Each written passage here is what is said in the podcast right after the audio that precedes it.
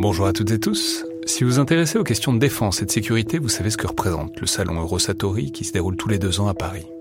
C'est cette année la 28e édition qui se tient du 17 au 21 juin prochain à Paris-Nord-Villepinte et Eurosatori, qui sponsorise cet épisode, sera comme à chaque fois le grand rendez-vous mondial de la défense et de la sécurité. Je veux juste dire, c'est un événement que je trouve très étonnant, assez fascinant. J'y suis allé pour la première fois il y a deux ans pour l'édition 2022. Et euh, vraiment, si vous vous demandez ce qui se fait dans le monde militaire et en matière de sécurité, c'est là qu'on peut voir les dernières tendances, depuis les plus grandes geekeries et les innovations du moment, jusqu'aux grands équipements du futur pour les armées et les forces de sécurité en France et dans le monde. Bref, si vous intéressez de près à ce monde-là, c'est le moment de vous inscrire pour ce qui sera la plus grande édition de l'histoire du salon, avec plus de 1900 exposants et 60 000 visiteurs, vous pouvez le faire en allant sur eurosatori.com. Bonjour à toutes et tous. Euh, alors juste un mot avant ce premier épisode de rentrée de la nouvelle formule, de, la nouvelle identité du collimateur. Parce qu'évidemment le départ de l'IRSEM qui vient d'avoir lieu euh, est un grand changement dont il faut dire quelques mots pour présenter et expliquer les évolutions qui touchent le podcast. après, je fais ça au début d'un épisode qui est déjà extrêmement long, donc euh, je m'en excuse. Et puis, évidemment, si vous êtes juste intéressé par euh, le Sahel et ce qu'Elite Denbom et Wassim Nasr ont à en dire, vous pouvez sauter ces quelques minutes en naviguant dans les timecodes qui sont dans la description de l'émission. Alors, comme je l'ai déjà mentionné au moment de l'annonce de ce départ en fin d'année dernière, le collimateur aura désormais un certain nombre de partenaires, dont je vais simplement dire un mot dans une seconde, mais dont je vais aussi expliquer le rôle, qui est globalement euh, de prendre la place, de reprendre le rôle de l'IRSEM dans le fonctionnement de l'émission. Donc évidemment, il y a le fait d'assurer une certaine pérennité et une certaine euh, stabilité financière au podcast, puisqu'il y aura certes de la pub, mais ça a aussi son lot d'incertitudes euh, qu'il fallait, disons, tempérer un peu. Mais aussi et surtout, il sert aussi comme partenaire dans la création de l'émission. C'est-à-dire que c'est pas parce que le collimateur est désormais indépendant que j'ai l'intention de faire le truc tout seul dans mon coin. Et euh, ces organismes, ces partenaires ont ça en commun que ce sont des gens avec qui j'ai envie de travailler ou de retravailler parce que euh, je pense qu'ils apportent et qu'ils font beaucoup pour la qualité de l'émission. Donc le premier partenaire, qui est un peu plus que ça même, puisqu'on a appelé ça une association, c'est euh, le Rubicon, qui est une plateforme d'analyse stratégique francophone qu'on a déjà évoqué à ce micro, un peu euh, dans l'esprit de ce que fait très bien War on the Rocks pour le monde anglo-saxon. Alors bien sûr, c'est une structure qui est fondée par Jean-Baptiste Jean Villemer, dont les auditeurs savent qu'il a beaucoup fait pour le podcast, euh, tant qu'il était directeur de l'IRSEM, et avec qui j'avais envie de retravailler. Mais plus largement, je trouve que c'est une entité qui correspond assez bien à ce qui est devenu le collimateur, plus que l'IRSEM peut-être, au sens où le Rubicon a une visée très large, très ouverte vers tout le monde universitaire et stratégique francophone. C'est-à-dire c'est pas seulement un organisme, un institut avec ses chercheurs attitrés, c'est une plateforme qui vise à abriter et à stimuler un débat euh, à la fois libre et exigeant sur ces questions-là militaires et stratégiques et euh, un débat qui vient de tous horizons, ce qui correspond assez bien en tout cas à ce que j'essaye de faire dans euh, le podcast. Donc, euh, un associé, parce que c'est, il va y avoir une assez forte intégration avec le Rubicon. Les épisodes, euh, quand ils sortent, seront notamment sur le site du Rubicon, où il y aura des players pour les derniers épisodes. Et puis, c'est aussi eux qui posteront notamment les nouveaux épisodes sur les réseaux sociaux, donc notamment Twitter, LinkedIn, Facebook. Et dès lors, évidemment, suivez-les sur euh, votre ou vos réseaux de choix, parce que c'est là que se trouvera, que se localisera la discussion sur les épisodes. Ensuite, euh, le deuxième partenaire, c'est euh, le Centre des études de sécurité de l'IFRI, que les auditeurs connaissent bien, parce qu'on reçoit très régulièrement leurs chercheurs, par exemple Elie Tenenbaum, qui dirige le centre et qui est invité de l'épisode d'aujourd'hui, mais pas que, ils sont nombreux à être passés par ce micro. Et euh, ça, tout simplement parce que ce qu'ils produisent euh, est d'une qualité et d'une régularité euh, tout à fait remarquable, à mon sens. Et donc, je suis très heureux de ce partenariat avec un think tank et un centre d'excellence sur les questions militaires et stratégiques. Donc, concrètement, ça veut dire qu'on risque de les entendre encore plus souvent dans le podcast, ce qui est très bien. Ça fait, disons, sauter les quelques scrupules que je pouvais avoir à les inviter trop souvent. Et puis, euh, on en reparlera, mais c'est aussi un partenariat qui ira un peu plus loin, puisqu'il y aura quelques émissions spéciales consacrées à certains des thèmes d'études du Centre des études de sécurité, et qui seront co-animées avec Ellie. On redétaillera tout ça en temps utile. Et enfin, euh, le dernier partenaire qui est plus un soutien, c'est le ministère des Armées, plus particulièrement la DGRIS, la Direction Générale des Relations Internationales et de la Stratégie, dont dépendait déjà l'IRSEM et qui va continuer donc à accompagner le podcast. C'est vraiment important euh, pour moi. Je les en remercie une nouvelle fois parce que ça a une importance euh, matérielle évidemment, mais aussi sur le principe. Euh, en effet, je l'ai déjà mentionné, mais faire sortir le collimateur de l'IRSEM, ça ne veut pas dire s'éloigner ou se séparer de l'institution militaire du tout. je pense que l'enjeu, ça a toujours été de, de, faire le podcast à proximité et en partenariat avec l'institution et euh, à la bonne distance pour proposer des émissions euh, à la fois informées et honnêtes sur ces questions. Et donc c'est pas parce que c'était plus possible de le faire à l'IRSEM qu'il fallait couper tous les ponts. Et euh, je suis donc très heureux que le ministère continue d'accompagner l'aventure du podcast et de continuer à avoir ce dialogue et ces échanges réguliers avec eux.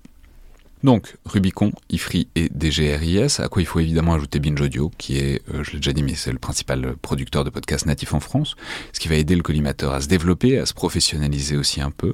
Ah, ils vont aussi fournir les moyens de lancer de nouveaux projets, de nouveaux formats, plein de nouvelles idées dont j'avais déjà l'idée à l'IRSEM et que je pouvais pas forcément encore euh, mener à bien, euh, des délocalisations, des enregistrements en public, etc. On, on en reparlera en temps utile. Mais euh, tant qu'on parle de nouveautés, d'ailleurs, je peux d'ores et déjà mentionner au passage euh, l'une des grandes innovations de la rentrée, qui est le fait que je vais lancer très prochainement un format récurrent d'histoire militaire dans le podcast, ce que je voulais faire depuis longtemps. Euh, déjà parce que c'est quand même mon métier à la base, l'histoire militaire, et puis aussi parce que je trouve que ça me manque et qu'il n'y a pas à ma connaissance de podcast spécifiquement dédié à ça dans le monde francophone. Alors évidemment, je pouvais en faire, j'en ai fait de temps en temps, mais bon, d'une part, je tendais à me limiter plutôt à l'histoire contemporaine, étant donné le propos général du collimateur. Puis, je dois dire, j'avais aussi un peu des scrupules à consacrer un épisode du mardi à euh, la guerre du Péloponnèse ou aux samouraïs, plutôt qu'à, plutôt l'invasion de l'Ukraine, euh, même si, dans le fond, j'aurais adoré ça parfois. Donc, Évidemment, parce que ça a une pertinence et qu'on trouve des constantes à travers les époques dans une certaine mesure, mais aussi simplement parce que c'est intéressant et curieux et sous-discuté, je pense, notamment en comparaison de la quantité d'excellents livres d'histoire militaire qui sortent. On va donc consacrer un format régulier à ce champ. Euh, on va voir peut-être une ou deux fois par mois, euh, toujours sur le même canal évidemment euh, du collimateur. Je pense que ça s'appellera le fil de l'épée comme format, et vous devriez y entendre aussi notamment l'ami André Loès du podcast Parole d'Histoire, qui le co-animera. Enfin, euh, je termine en disant, en rappelant que c'est Binge aussi qui s'occupe de ce qui relève de la pub pour le podcast. Donc vous avez dû commencer à, l'entendre depuis quelques semaines à dose euh, probablement un peu homéopathique.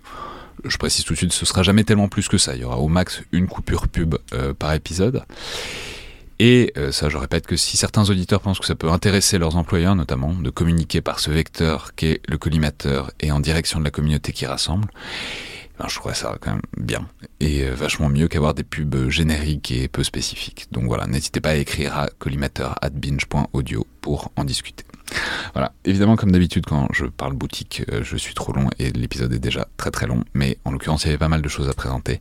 Donc je me tais et je laisse la place à la mission d'aujourd'hui sur euh, la longue histoire de la France et du Sahel et la situation sécuritaire de la région.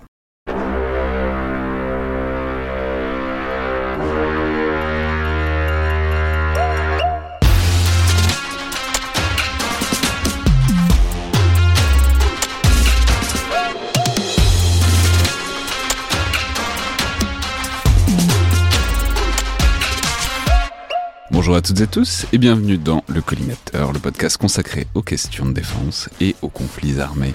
Un podcast associé donc au Rubicon et réalisé en partenariat avec le Centre des études de sécurité de l'IFRI et avec le soutien de la DGRIS, la Direction générale des relations internationales et de la stratégie du ministère des Armées. Je suis Alexandre Jublin et pour le premier épisode de cette nouvelle mouture donc du collimateur, aujourd'hui consacré à l'actualité chargée et compliquée du Sahel et au rôle de la France dans tout cela, j'ai le plaisir de recevoir deux grands habitués du podcast que sont d'abord Wassim Nasr, journaliste à France 24, spécialiste des groupes djihadistes en général, de l'État islamique en particulier, et euh, notamment aussi des groupes armés terroristes au Sahel. Je peux préciser aussi que vous êtes Senior Research Fellow au Soufan Center, où vous publiez aussi de manière plus universitaire sur le sujet régulièrement. Donc bonjour Wassim, bienvenue à nouveau dans le collimateur. Bonjour, merci. Et ensuite Elie Tenenbaum, directeur du Centre des études de sécurité de l'IFRI, qui est donc l'un des nouveaux partenaires du collimateur, spécialiste notamment des questions de contre-insurrection et de lutte contre le terrorisme. Et euh, je peux signaler que vous aviez publié il y a un peu plus d'un an maintenant sur le sujet une excellente étude, un focus stratégique de l'IFRI, le numéro 109, avec le colonel Laurent Bansept, intitulé après Barkhane, repenser la posture stratégique française en Afrique de l'Ouest. Donc bonjour, bienvenue à nouveau Elie, à la fois dans le podcast et puis plus largement euh, dans l'aventure du collimateur, puisque c'est aussi l'occasion euh, d'inaugurer ce nouveau partenariat. Bonjour Alexandre et merci de m'inviter à bord. Alors, je, vais simplement dire que, évidemment, c'est un sujet qu'on traite régulièrement dans le podcast, c'est probablement l'un des, sujets, des questions stratégiques qui a le plus de nouveaux développements, en tout cas le plus régulièrement, avec évidemment l'invasion de l'Ukraine. Et on avait d'ailleurs fait une émission il y a quelques mois avec Wassim et Maxime Audinet. On avait appelé à l'époque, euh, je crois, quelque chose comme coup et sur coup d'État au Sahel. Et depuis, on a donc encore eu des coups et recoups d'État, euh, ou presque, notamment le, le, dernier en date qui est donc au Niger, un putsch militaire depuis fin juillet contre le président Bazoum. Et donc logiquement, ça a beaucoup été traité depuis quelques semaines sous cet angle, qui est évidemment nécessaire, celui de l'analyse euh, du putsch et des putschistes, qui sont, ce qu'ils visent, ce qu'ils veulent, la réaction de la France, etc. évidemment, c'est toujours captivant, euh, les intrigues de palais. Mais euh, j'aurais aimé profiter du fait qu'on se saisit du sujet un peu en décalé, comme c'est souvent le cas ici, pour prendre un peu de champ et essayer de saisir le sujet à, travers des problématiques peut-être un peu moins couvertes ces derniers temps, que sont à la fois une réflexion sur la place et sur le rôle de la France dans tout ça, mais aussi euh, sur l'action et la progression des groupes armés terroristes dans la région, qu'on a un peu tendance à expédier en quelques phrases ces temps-ci, alors que c'est vraiment euh, le sujet de fond dont il faut traiter. Mais donc, euh, pour, pour commencer, pour reprendre un peu de profondeur de champ sur cette question qui est aussi la relation entre la France et les pays de la région, qui est si déterminante dans les évolutions de ces derniers mois, j'aurais aimé débuter donc en parlant un peu des, des contrôles de cette relation entre un pays et euh, les nations issues de son empire colonial et la manière dont elles se sont mises en place, euh, notamment après les indépendances des années 60, dans ce que vous désignez dans votre étude, Elie, comme la Pax Gallica, euh, référence évidemment à la Pax Romana, la paix imposée au sein de l'Empire romain, en soi un parallèle qui peut amener à réfléchir, ce qui est euh, une organisation qu'on a souvent pris l'habitude euh, de, désigner un peu plus péjorativement comme la France-Afrique. Donc, euh, à quoi est-ce que ça ressemblait ce système qui a fourni le cadre en fait pendant des décennies de la relation entre la France et les pays du Sahel? Et bon, même si on n'est plus exactement dans ce paradigme-là maintenant, c'est quand même celui contre lequel on se débat encore. L'expression de, de, Pax Gallica, euh, donc euh, à tout seigneur tout honneur, euh, revient notamment à Jean-Pierre Batt. On en parlait juste avant de commencer l'émission, qui a publié un certain nombre d'ouvrages sur sur sur le sujet, notamment sur la cellule donc des affaires africaines et malgaches à l'Élysée. un excellent historien qui a publié un bouquin magnifique sur le syndrome Focard. Exactement. Il faut absolument lire pour ceux qui s'intéressent à la question. Sur sur sur sur Focard, qui était donc l'un des enfin le conseiller, principal conseiller euh, des affaires africaines euh, sous, euh, sous le général de Gaulle et sous une bonne partie de la Ve République, et qui a effectivement développé ce, modèle d'une relation post-coloniale. Donc les indépendances en Afrique subsaharienne interviennent pour la quasi-totalité d'entre elles en 1960, au cours de l'année 1960, et donc il y a une relation à, à construire. Et assez vite, il y a l'idée d'une forme de, de contrat qui se met en place où euh, d'un côté euh, les anciennes colonies françaises, pas toutes, mais une bonne partie, euh, vont suivre une forme de loyauté euh, géopolitique euh, à la position euh, à la position française. Ça peut se voir évidemment lors des votes aux Nations Unies, mais aussi sur un certain nombre de, de positionnements géopolitiques face à des compétiteurs de l'époque, que ce soit l'Union soviétique, mais aussi dans, dans, dans ce champ considéré comme comme le précaré français, donc en Afrique francophone, qui va d'ailleurs s'étendre euh, à l'ancienne Afrique euh, de coloniale belge, hein, qui, qui, est également francophone, euh, face, face aux États-Unis et un certain nombre d'acteurs anglo-saxons, comme euh, les, les, définissent les Français, dans lesquels euh, voilà, la, la France entend rester le partenaire principal. Voilà. En échange de ça, il y a aucune c'est la seule conditionnalité.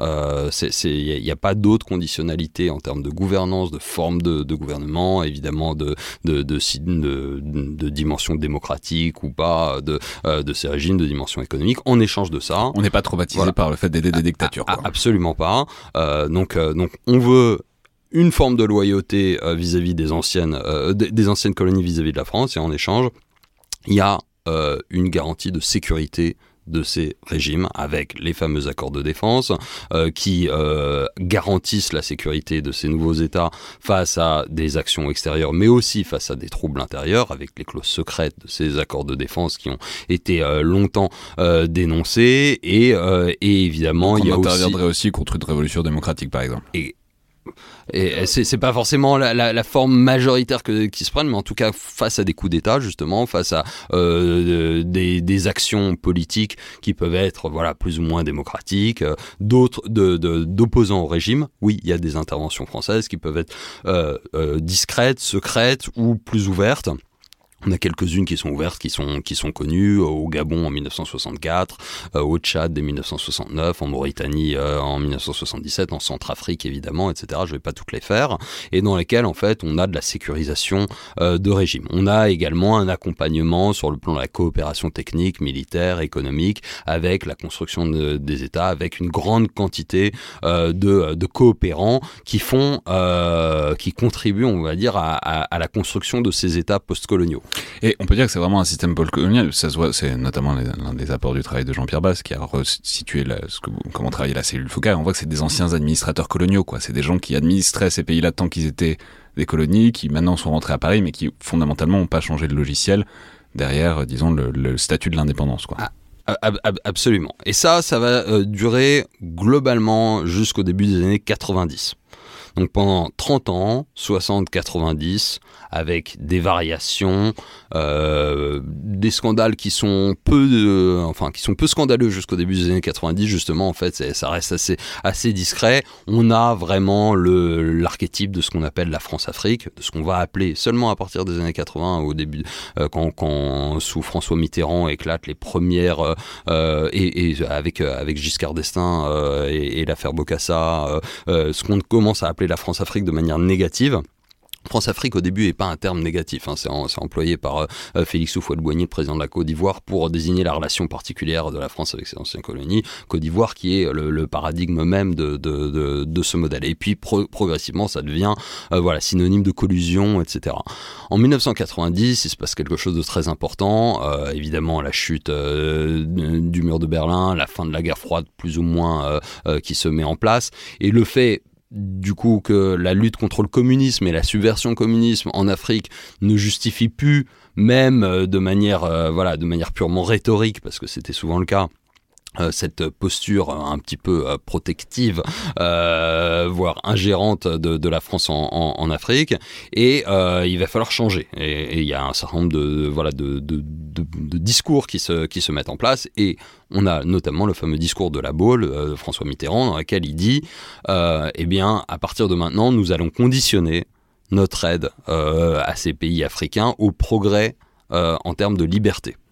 Donc ça, c'est le sommet franco-africain de la Baule en juin 90 qui est vraiment le point de, de, de, la mort qui ne s'est jamais avérée de cette France-Afrique, mais en tout cas, c'est le moment où on commence à déclarer. C'est le moment où on commence à dire la France-Afrique, c'est fini. C'est le moment où on commence à, à, fixer un certain nombre de valeurs qui s'opposent euh, à euh, ce contrat, euh, cette ligne politique assez claire qui était de dire loyauté géopolitique en échange de sécurisation de régime et, et, aide et coopération, et coopération technique. On dit maintenant, on va rajouter un nouvel élément dans l'équation qui est la conditionnalité démocratique, libérale, et en fait qui va prendre tout un tas de formes. Ça va aussi prendre des formes économiques en disant il faut que vous fassiez des réformes. Avec c'est la période du consensus de Washington, des ajustements structurels. On demande aux États africains qu'on a construit un peu sur le modèle des États européens des Trente Glorieuses c'est-à-dire un peu d'état-providence, sauf qu'on a été au tout début de, de cette construction. Ensuite, on leur demande de dégraisser, de réduire les dépenses publiques.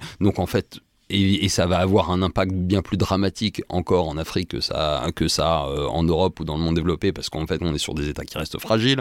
Et donc il y a un certain nombre de choses, on rajoute des conditionnalités, on va dire libérales, sur le sens très général, à la fois politique et économique, euh, à, à l'aide. Le problème c'est que la France continue à avoir des intérêts en Afrique, elle veut pas pour autant perdre l'influence qu'elle avait sur ce précaré. Ce que j'allais dire, c'est intéressant, ce qui est intéressant, c'est aussi que c'est un, un schéma complètement colonial encore, c'est-à-dire c'est une métropole qui donne des ordres et qui décide que maintenant ce système qui était censé être plus ou moins un partenariat, certes déséquilibré, mais était censé l'être, c'est fini. Et du coup, ce qu'on va voir, c'est que, bah, en fait, dans toute la décennie 90, en fait, il y a, d'autres parties à cette, à cet accord, à cette coopération. Et ça, c'est des pays où, en tout cas, des, des classes dirigeantes qui comprennent pas forcément. Bien sûr.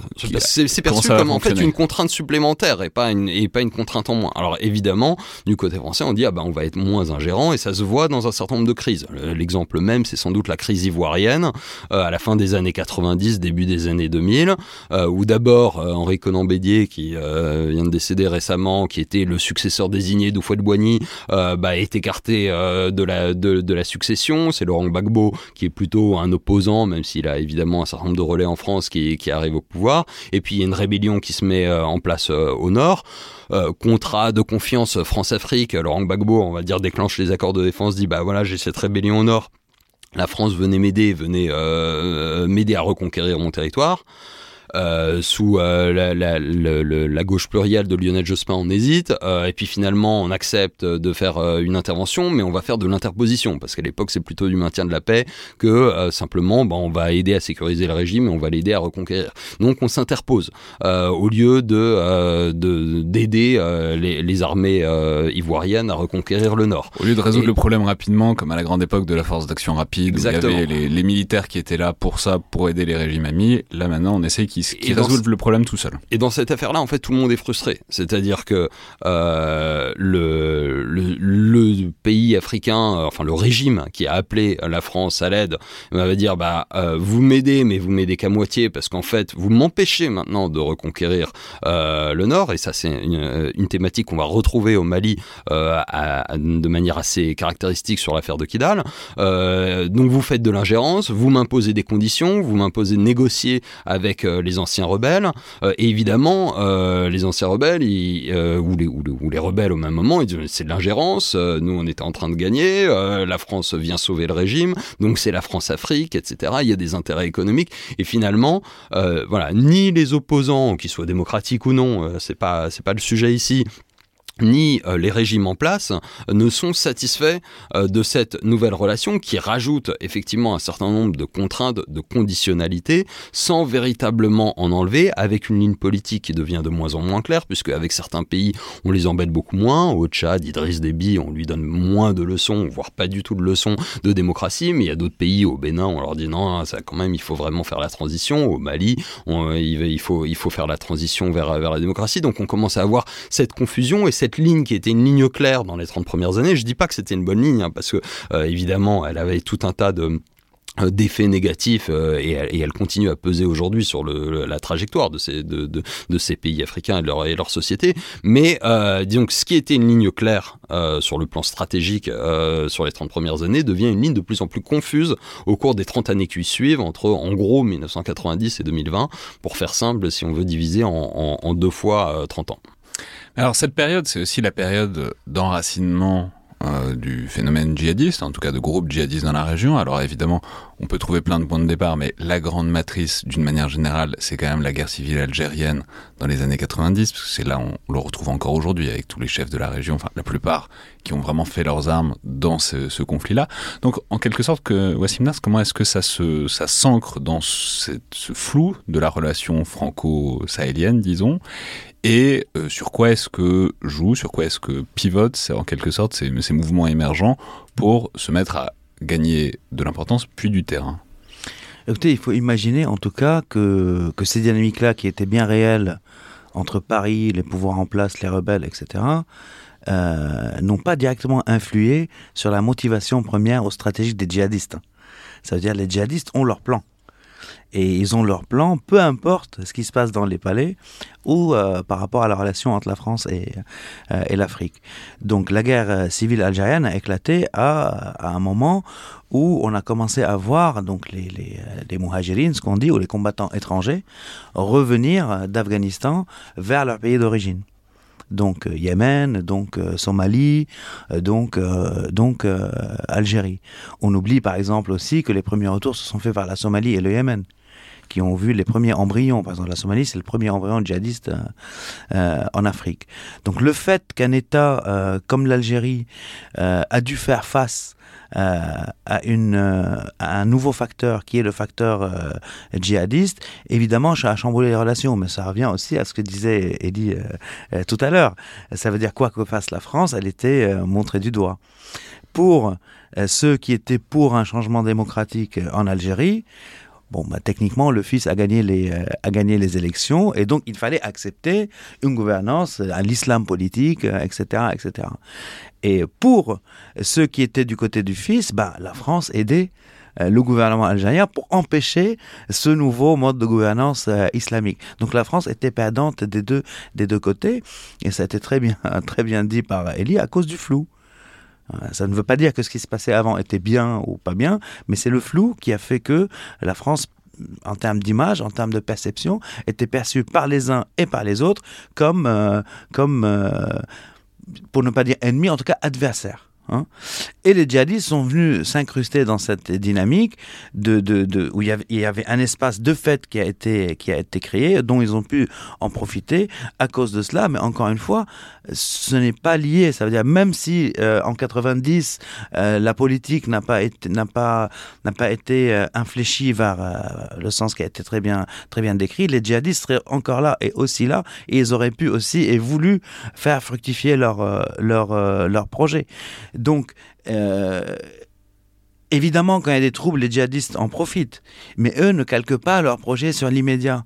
Par exemple, juste pour donner un petit exemple par rapport au Niger, par exemple on a commencé à en parler, euh, on voit qu'il y a beaucoup plus d'attaques maintenant. Hein. On rentrera peut-être plus tard dans le, dans le détail qui est responsable, pourquoi, etc.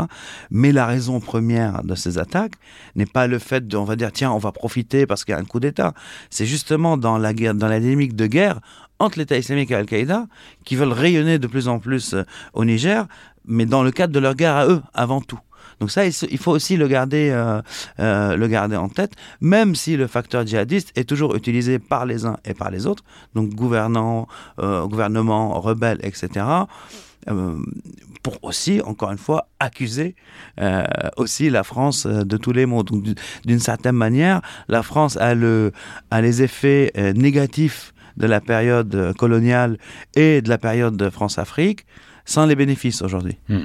Oui, pour le dire clairement, le, les, djihadistes regardent pas la chaîne parlementaire, ils sont pas focalisés sur la situation politique, c'est juste qu'ils font ce qu'ils font et il y a de temps en temps plus ou moins d'espace pour euh, dû aux troubles internes de ces régimes. Voilà, et l'espace il est créé, l'espace est créé à cause de cette euh, de, de, ce de ce flou. Par exemple, si on parle aujourd'hui des régimes euh, autoritaires ou de ceux qui sont les militaires qui sont responsables des coups des coups d'État, qu'est-ce qu'ils cherchent chez les Russes? Bah, Ils cherchent les garanties que la France aurait données il y a encore 50 ans. Donc ces régimes-là seraient toujours peut-être du côté de la France si la France, sa politique était juste de les préserver et peu importe les contraintes ajoutées en termes de liberté, de démocratie, de libre-échange, droits de l'homme, euh, parité, etc., etc. Parce que plus le temps passe, euh, plus il y a des contraintes qui sont imposées d'une certaine manière euh, par les Occidentaux, qu'ils soient américains ou européens.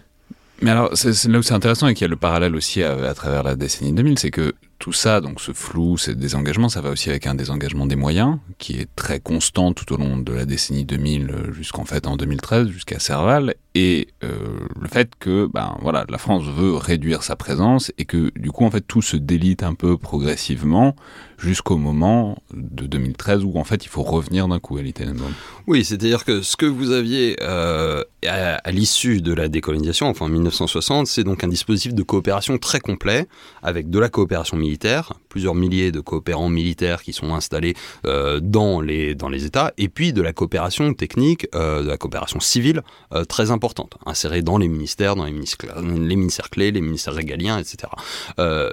Exactement comme on va imposer aux États africains une forme de cure d'amaigrissement avec le consensus de Washington et les, et les ajustements structurels, la France elle-même va réduire, va s'imposer à elle-même une cure de réduction avec le fameux ministère de la coopération qui va être intégré, qui par le ministère des Affaires étrangères et puis d'autres parties qui vont être un petit peu démembrées ici ou là. Et donc progressivement, ce volume de coopérants et aussi cette connaissance il faut bien dire qu'il est une connaissance postcoloniale, hein, qui, a là aussi plein de défauts, plein de biais, parce qu'une bonne partie des coopérants sont des anciens administrateurs coloniaux. Mais cette connaissance de l'Afrique, elle va réduire aussi. Et donc on a un dispositif qui, euh, qui fond progressivement, euh, avec euh, notamment au moment de, bon, avec différents, di, di, différents, différents moments clés. Le, dernier en date est celui sous la présidence de Nicolas Sarkozy, avec le livre blanc de 2008, avec la révision générale des politiques publiques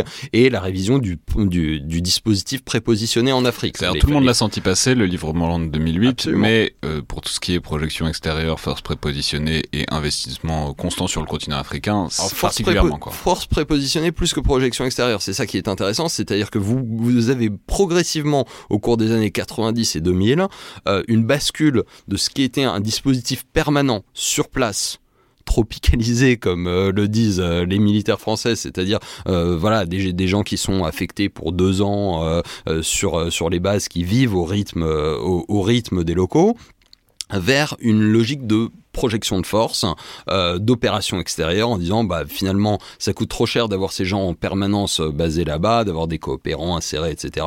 S'il y a besoin, on fera des opérations extérieures. Faut bien se dire que les opérations extérieures, qui est euh, la manière dont euh, les Français euh, voient l'activité des forces armées depuis 30 ans, c'est une forme, enfin c'est une exception, ou en tout cas c'est une spécificité des 30 dernières années. C'est-à-dire qu'avant les années 90, il n'y a pas tant d'opérations extérieures que ça. Il y a des actions qui se font euh, au quotidien parce qu'on a un dispositif qui est prépositionné. Ancré donc, sur voilà. ce qui se passe déjà. Et etc. donc on va réduire les forces prépositionnées, notamment euh, euh, bah, vous avez la transformation des forces françaises du Cap Vert au Sénégal. Euh, en éléments français au Sénégal. Euh, entre 2011 et 2014, vous passez de plus d'un millier d'hommes à 350 coopérants. Euh, donc, on, réduit, on réduit considérablement le volume. Au Gabon aussi. en Côte d'Ivoire, vous avez ce qui était l'opération Licorne qui va se transformer en force française de Côte d'Ivoire. Ils, étaient toujours présents avant. bon, progressivement Centrafrique, on s'en va, etc. aussi. Et donc, on va dire, bah nous, on fera, on fera des opérations si besoin. effectivement, en parallèle, vous avez la montée du péril du péril djihadiste euh, qui euh, vient d'Algérie sous pression de, de, du force, de, de, des forces de sécurité algériennes. Eh bien, les djihadistes cherchent à survivre. Sous pression des forces de sécurité algériennes pour se barrer d'Algérie. Exactement. Donc en fait, que, bon, ils descendent. Bah, le, le, le, territoire algérien devient, devient, de plus en plus difficile euh, en termes de survie pour pour les, les groupes euh, du, du, GSPC notamment et puis euh, autres factions de l'ex de l'ex GIA, donc groupe salafiste pour la prédication et le combat, qui est une, une scission du, du groupe islamique armé issu de la, de la guerre civile algérienne. Et euh, bah, le Mali qui est au sud de au sud de la frontière algérienne devient un des territoires intéressants comme sanctuaire parce que effectivement c'est un, un pays qui contrôle peu euh, son territoire notamment son nord. Ça c'est très intéressant. C'est quelque chose que vous écrivez notamment Wassim Nas dans vos papiers pour le Soudan Center. C'est le fait que on se focalise beaucoup sur 2011, l'intervention occidentale en Libye comme le point de départ de cette espèce de grande migration des groupes armés vers le sud. Vous voyez, bon, ça a une importance, c'est sûr, mais en fait, le, le, le, grand moment et le grand facteur déclencheur, c'est l'Algérie. C'est oui. d'Algérie que se fait la migration, c'est pas du tout de Libye. le début des bah, années 2000. Absolument, absolument. Et, et c'est ça s'est fait, euh, j'ai envie de dire, euh, plus par euh, volonté de survie que par stratégie euh, grandiose de descendre euh, plus dans le sud. Ce qui va se transformer en stratégie. Mais à la base, c'est juste une technique de, survie. Parce que la pression était tellement forte en Algérie et les conditions de vie dans les montagnes algériennes étaient tellement difficiles qu'ils ont activé une descente vers le nord et qui s'est, euh, vers le sud, pardon, et qui s'est plutôt déclenché au début en Mauritanie. Hein, et puis euh, avec des sanctuaires, euh, sanctuaires euh, au Mali. Mais quand ils ont vu donc les djihadistes, qui sont des gens qui quand même qui réfléchissent et qui ont qui ont une certaine vision de leur de leur dessin, quand ils ont ils ont vu que sur ce territoire ils pouvaient capitaliser, donc le Mali, plus qu'en Mauritanie, plus qu'en Libye sous sous Gaddafi, bah, ils ont investi le territoire malien et ils ont ils n'ont pas été reçus dès le début avec on va dire avec grand enthousiasme. Hein parce qu'ils se sont ils se sont imbriqués sur un territoire où il y a déjà des tensions, il y a déjà des factions, il y a déjà des, des familles, etc., des clans, des tribus, etc. Mais ils ont su jouer de ça, donc à travers des mariages, à travers la force de foi, etc. etc. On peut le dire, c'est ce que vous répétez en permanence et que vous écrivez à longueur de papier, mais c'est des bosseurs, c'est des gens qui travaillent, c'est des gens qui Ouais. comprennent Mm. les dynamiques tribales et géopolitiques, notamment de ces régions-là. Social et économique. qui ont, qui ont mis le temps et qui ont mis l'énergie et qui ont compris comment, enfin, en, en quelque sorte de quoi ces régions-là avaient besoin, en tout cas comment ils pouvaient s'insérer dessus et qui ont, et qui, c'est leur travail qui paye, quoi. C'est pas, c'est pas un, Ça- c'est ça pas met- un hasard. Oui. Ça, ça met 10 ans en gros entre Oui. l'arrivée de Mortar Ben Mortar et Abou Zaïd euh, au Mali et à la frontière euh, mauritano-malienne euh, en- pour comprendre effectivement le paysage, euh, s'insérer là où il y a des besoins notamment de sécurisation sur ce qu'on appelle des trafics mais qui sont pas forcément perçus comme des trafics par les populations parce que c'est bon c'est de la contrebande, c'est c'est une mani- c'est la manière de vivre au, au Nord Mali et effectivement d'abord avec les populations arabophones ou berbérophones euh, de, de la zone, parce que bon, eux, c'est des Algériens, c'est la, la langue qu'ils parlent, et puis progressivement, euh, par capillarité, euh, ils arrivent avec des formes d'alliance ou de, de relations, avec notamment du, du fait de, de, de certaines personnalités, avec, avec d'autres groupes, et notamment les Touaregs. Les- et là, on, et là on, on- ils arrivent à se reconnecter sur une histoire plus longue euh, de ce qu'est l'État malien et de, de ce que sont un certain nombre de ces États sahéliens, euh, qui, à l'intérieur de ces États, de la manière dont ils sont construits de manière postcoloniale, euh, avec un différentiel nord-sud. C'est-à-dire que globalement, dans ces pays-là, et vous pouvez parler du, du Niger, du Mali, la Mauritanie a un cas justement un petit peu à part, du Burkina Faso, vous avez les populations sédentaires du Sud, qui étaient historiquement euh, euh, plutôt la, proie, que ce soit euh, voilà du des, des réseaux, de l'esclavage, etc. Et là, je parle sur sur, sur les siècles précédents la colonisation, qui se qui sont devenues les populations qui ont eu à la fois démographiquement et politiquement le pouvoir au moment des indépendances, parce que c'est celles qui étaient le plus en contact avec la colonisation. Et les élites politiques euh, du Mali, euh, du Niger, euh, du Burkina Faso et d'autres sont plutôt les élites euh, du Sud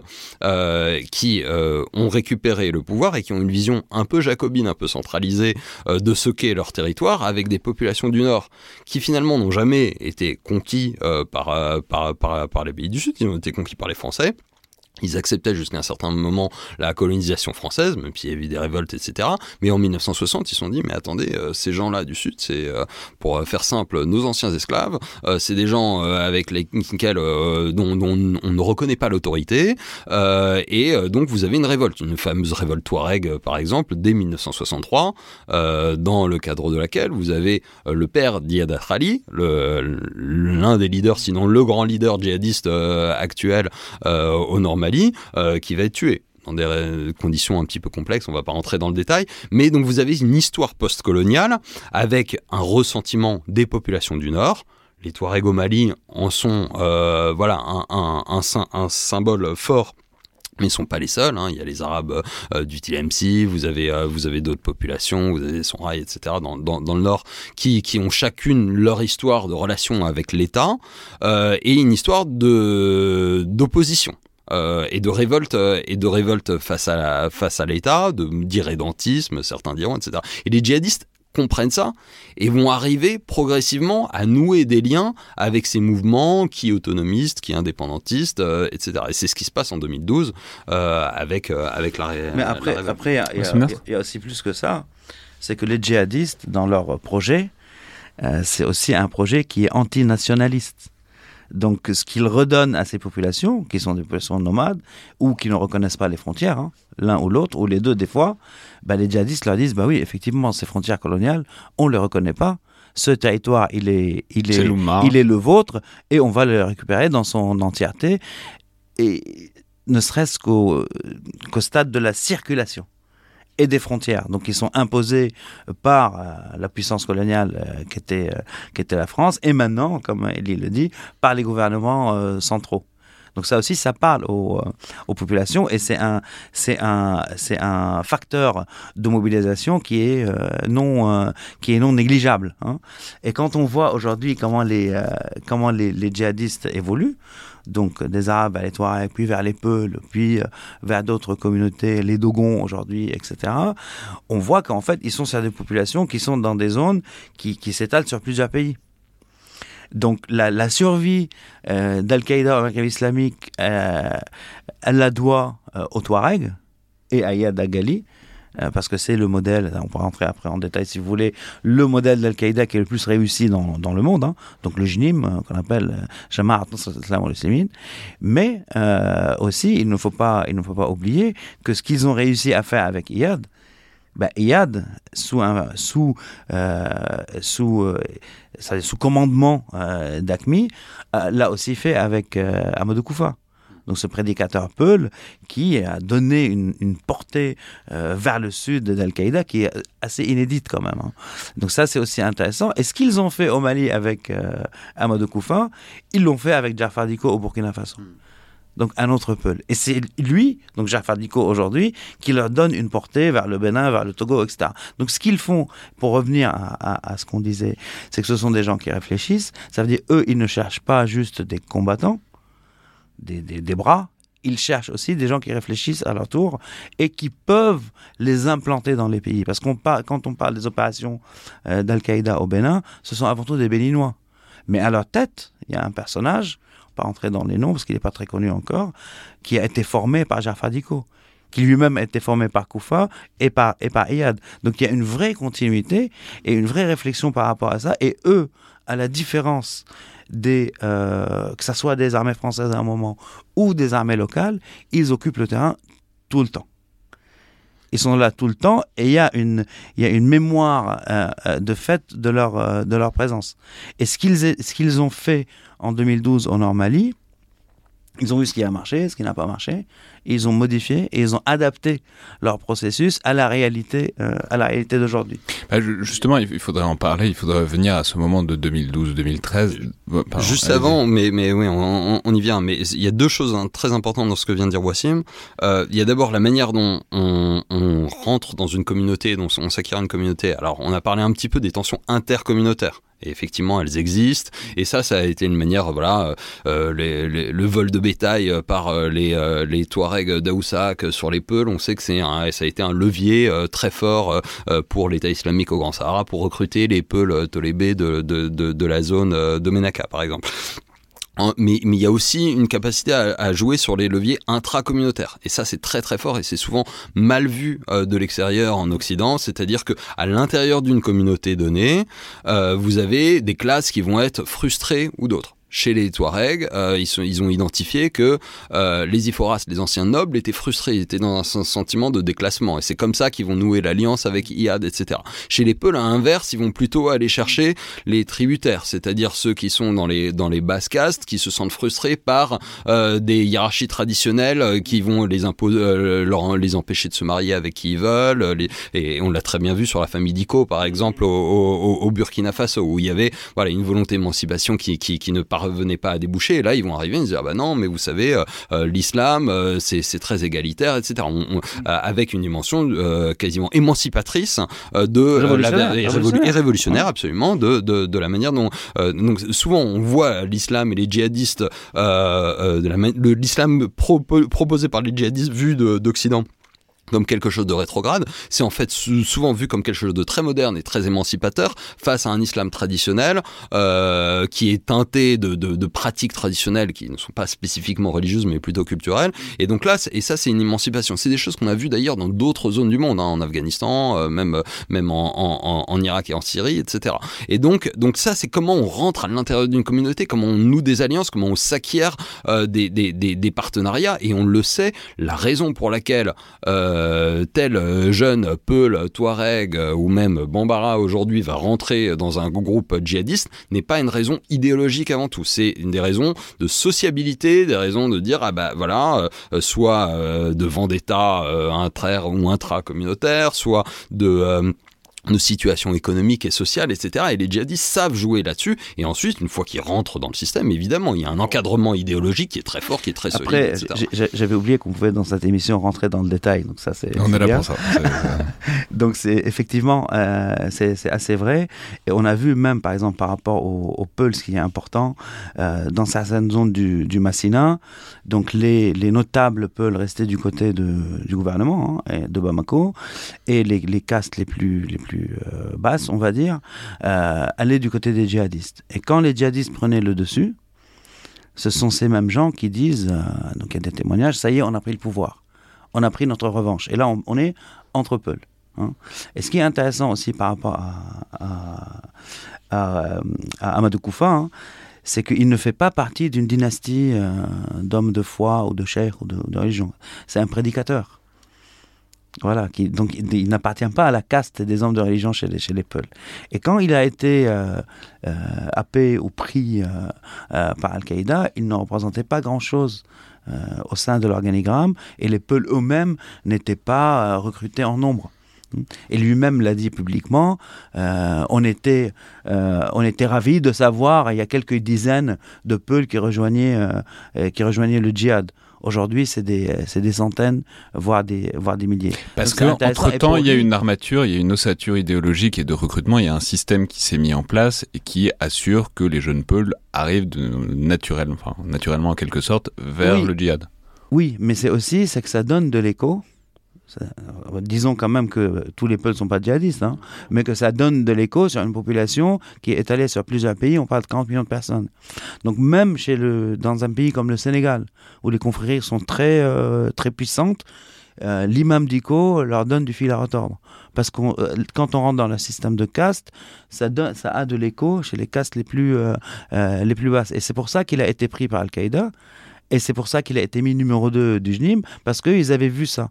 Donc en s'appuyant sur l'exemple de d'IAD, même si la dynamique n'est pas forcément similaire, elle est même inversée entre notables et, et castes. parce qu'il y a on l'a dit tout à l'heure, et à la base d'une famille de notables, alors que l'imam d'Iko ne Absolument. Et donc les raisons qui poussent à rejoindre, peu importe l'ethnie, sont multiples comme toutes les raisons qui poussent un jeune ou un moins jeune à rejoindre un groupe, une entité politique, voire euh, faire de la violence euh, pour de la violence politique, peu importe la bannière. Mais ce qui est intéressant euh, chez les groupes djihadistes, c'est que une fois dedans, on rentre dans un, dans un moule de dogmatisation.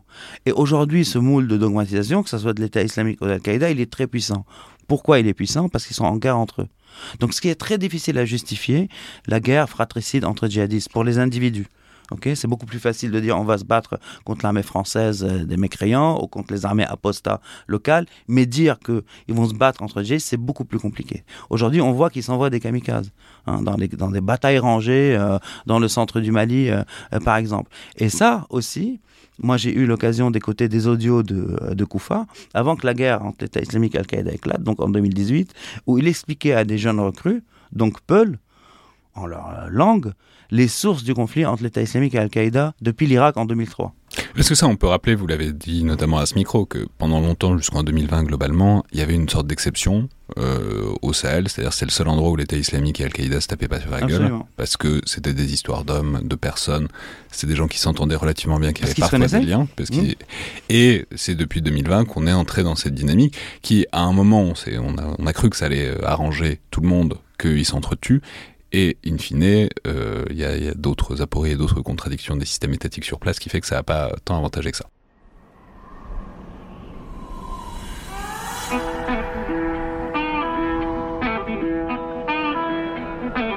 زغطيني ري ورت اللينا مان زغطيني ري ورت اللينا مان ورت اللين ونان ورت اللين شكان ورد اللين ونان ورد اللين شكان ورد اللين مقلان زاورتيني ورد اللين أمان زاورتيني ورد اللين أمان ورد اللين ونان ورد اللين شكان ورد اللين ونان ورد اللين شكان ورد اللين مقلان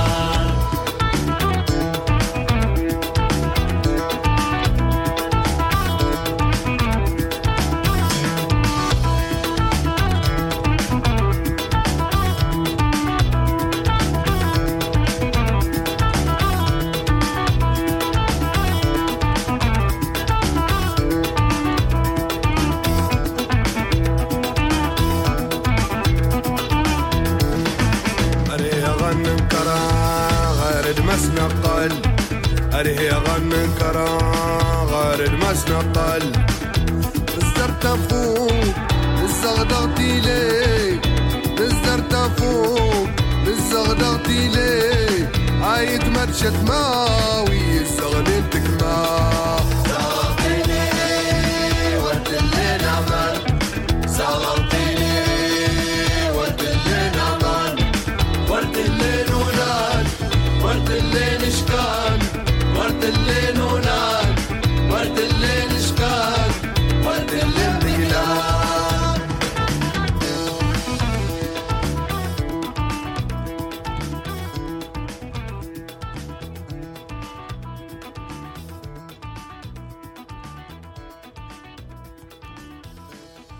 J'aimerais juste maintenant qu'on revienne un peu à... Parce qu'on en a parlé, mais Bon, il y a ce moment euh, qui déclenche toute la séquence qui se termine probablement en ce moment, qui est le moment Serval, donc 2012-2013, la progression des djihadistes euh, au Mali vers le sud, Tombouctou, etc. Allait-il vers Bamako, n'y allait-il pas? En tout cas, il progressait vers le sud, c'est certain. Et le déclenchement de l'opération Serval, qui... C'est intéressant parce que à mesure que Barkhane apparaît de plus en plus comme un échec, on se met de plus en plus à dire que Serval a été un succès vraiment éclatant. Enfin, on, a toujours dit que ça avait bien marché, mais enfin, on, couvre d'autant plus de, fleurs euh, Serval que Barkhane apparaît de plus en plus comme un échec. Bah parce qu'on est toujours sur une ligne politique claire sur Serval, alors que la ligne politique de, euh, associée euh, à la stratégie sur Barkhane était moins claire. Allons-y. Justement, c'est la question que j'allais poser, c'est qu'est-ce qui a marché? Pourquoi, est-ce que Serval a été une réussite? Qu'est-ce qui a marché Parce qu'il y avait un objectif clair pour démarrer. Ils ont atteint leur objectif. Voilà. Le, donc bon, Serval, 2013, euh, faut, faut, rappeler. Donc 2012, vous avez une révolte. Euh, donc de, de, groupes Touareg indépendantistes qui sont non djihadistes, notamment le MNLA, Mouvement National de Libération de l'Azawad, qui sont effectivement influencés par les printemps arabes de 2011. Vous avez un certain nombre de jeunes leaders, étudiants, qui voient un petit peu euh, ce qui se passe à travers le monde arabe et qui disent, bah nous aussi, on peut lancer quelque chose dans le nord du Mali. Ils ont vu la Libye aussi. ils ont vu, et ils ont, ils ont vu la Libye. Et vous avez, alors vous avez une, conjonction entre en gros une jeunesse politique euh, touareg, mais pas uniquement, euh, qui veut de l'émancipation, et une capacité militaire qui vient de Libye, avec notamment les troupes du colonel Najim, euh, donc qui était voilà mercenaire plus ou moins à la solde de, de, de Kadhafi et qui bah, se retrouve sans boulot en 2011. Et donc vous dites bon ok, on a la capacité armée avec des gens qui qui, qui, qui savent se battre, et puis on on a une capacité politique avec l'idée d'un nouvel État euh, au nord qu'on va appeler euh, qu'on va appeler l'Azawad. Ça, ça marche plutôt bien euh, au début, mais assez vite vous avez des, vieux de la vieille, des rébellions Touareg, dont Iyad Agrali, qui avait été mis un petit peu à l'écart de, de, cette création de peu la jeune génération du qui, était le MNLA, qui qui est pas du tout content de se mettre à l'écart et du coup qui va aller voir les djihadistes euh, d'ACMI, euh, Al-Qaïda au Maghreb islamique à ce moment-là et qui a évidemment une influence euh, considérable et qui va dire non moi je suis là j'ai une influence politique. Et alors dans quelle mesure ça va se faire euh, forcer ou euh, volontairement en tout cas il y a une forme d'alliance ou d'accord entre les gens du MNLA et les gens euh, d'ACMI et puis d'autres groupes djihadistes. Je vais pas rentrer dans le détail Mujao et Mortar Ben Mortar qui est parti qui est revenu etc enfin bon on a on a une on a une mise en place voilà d'un émirat euh, islamique de l'Azawad, hein, qui, qui, se définit comme ça, pendant tout le deuxième euh, semestre 2012, avec assez rapidement ceux qui euh, se révèlent les plus malins politiquement, c'est les djihadistes et IAD notamment, puisque vous avez désormais des djihadistes Touareg morts, des, des, des, Maliens qui connaissent mieux le système finalement que, que, que, ces jeunes Touareg qui se font expulser. Donc effectivement, après vous avez euh, la communauté internationale qui dit ah, quand même c'est pas possible d'avoir un État djihadiste qui contrôle euh, la moitié du Normandie, etc. La France à ce moment-là, euh, depuis longtemps, appelle à la vigilance. Il faut rappeler que la task force Sabre, des une opération spéciale, a été créée en 2009. Il y avait des enlèvements, on a arrêté le, le Paris-Dakar dès 2007 à cause de la zone. Donc la, la France est, est- est inquiète hein, du, souvient du- du- du développement. Une date terrible. le- le- L'arrêt du Paris-Dakar, cette course sans aucun problème. La, la translation du Paris-Dakar ailleurs. Euh, bon, euh, non, en tout cas, la, France regarde ça, mais euh, séquence politique à ce moment-là, euh, François Hollande a été élu.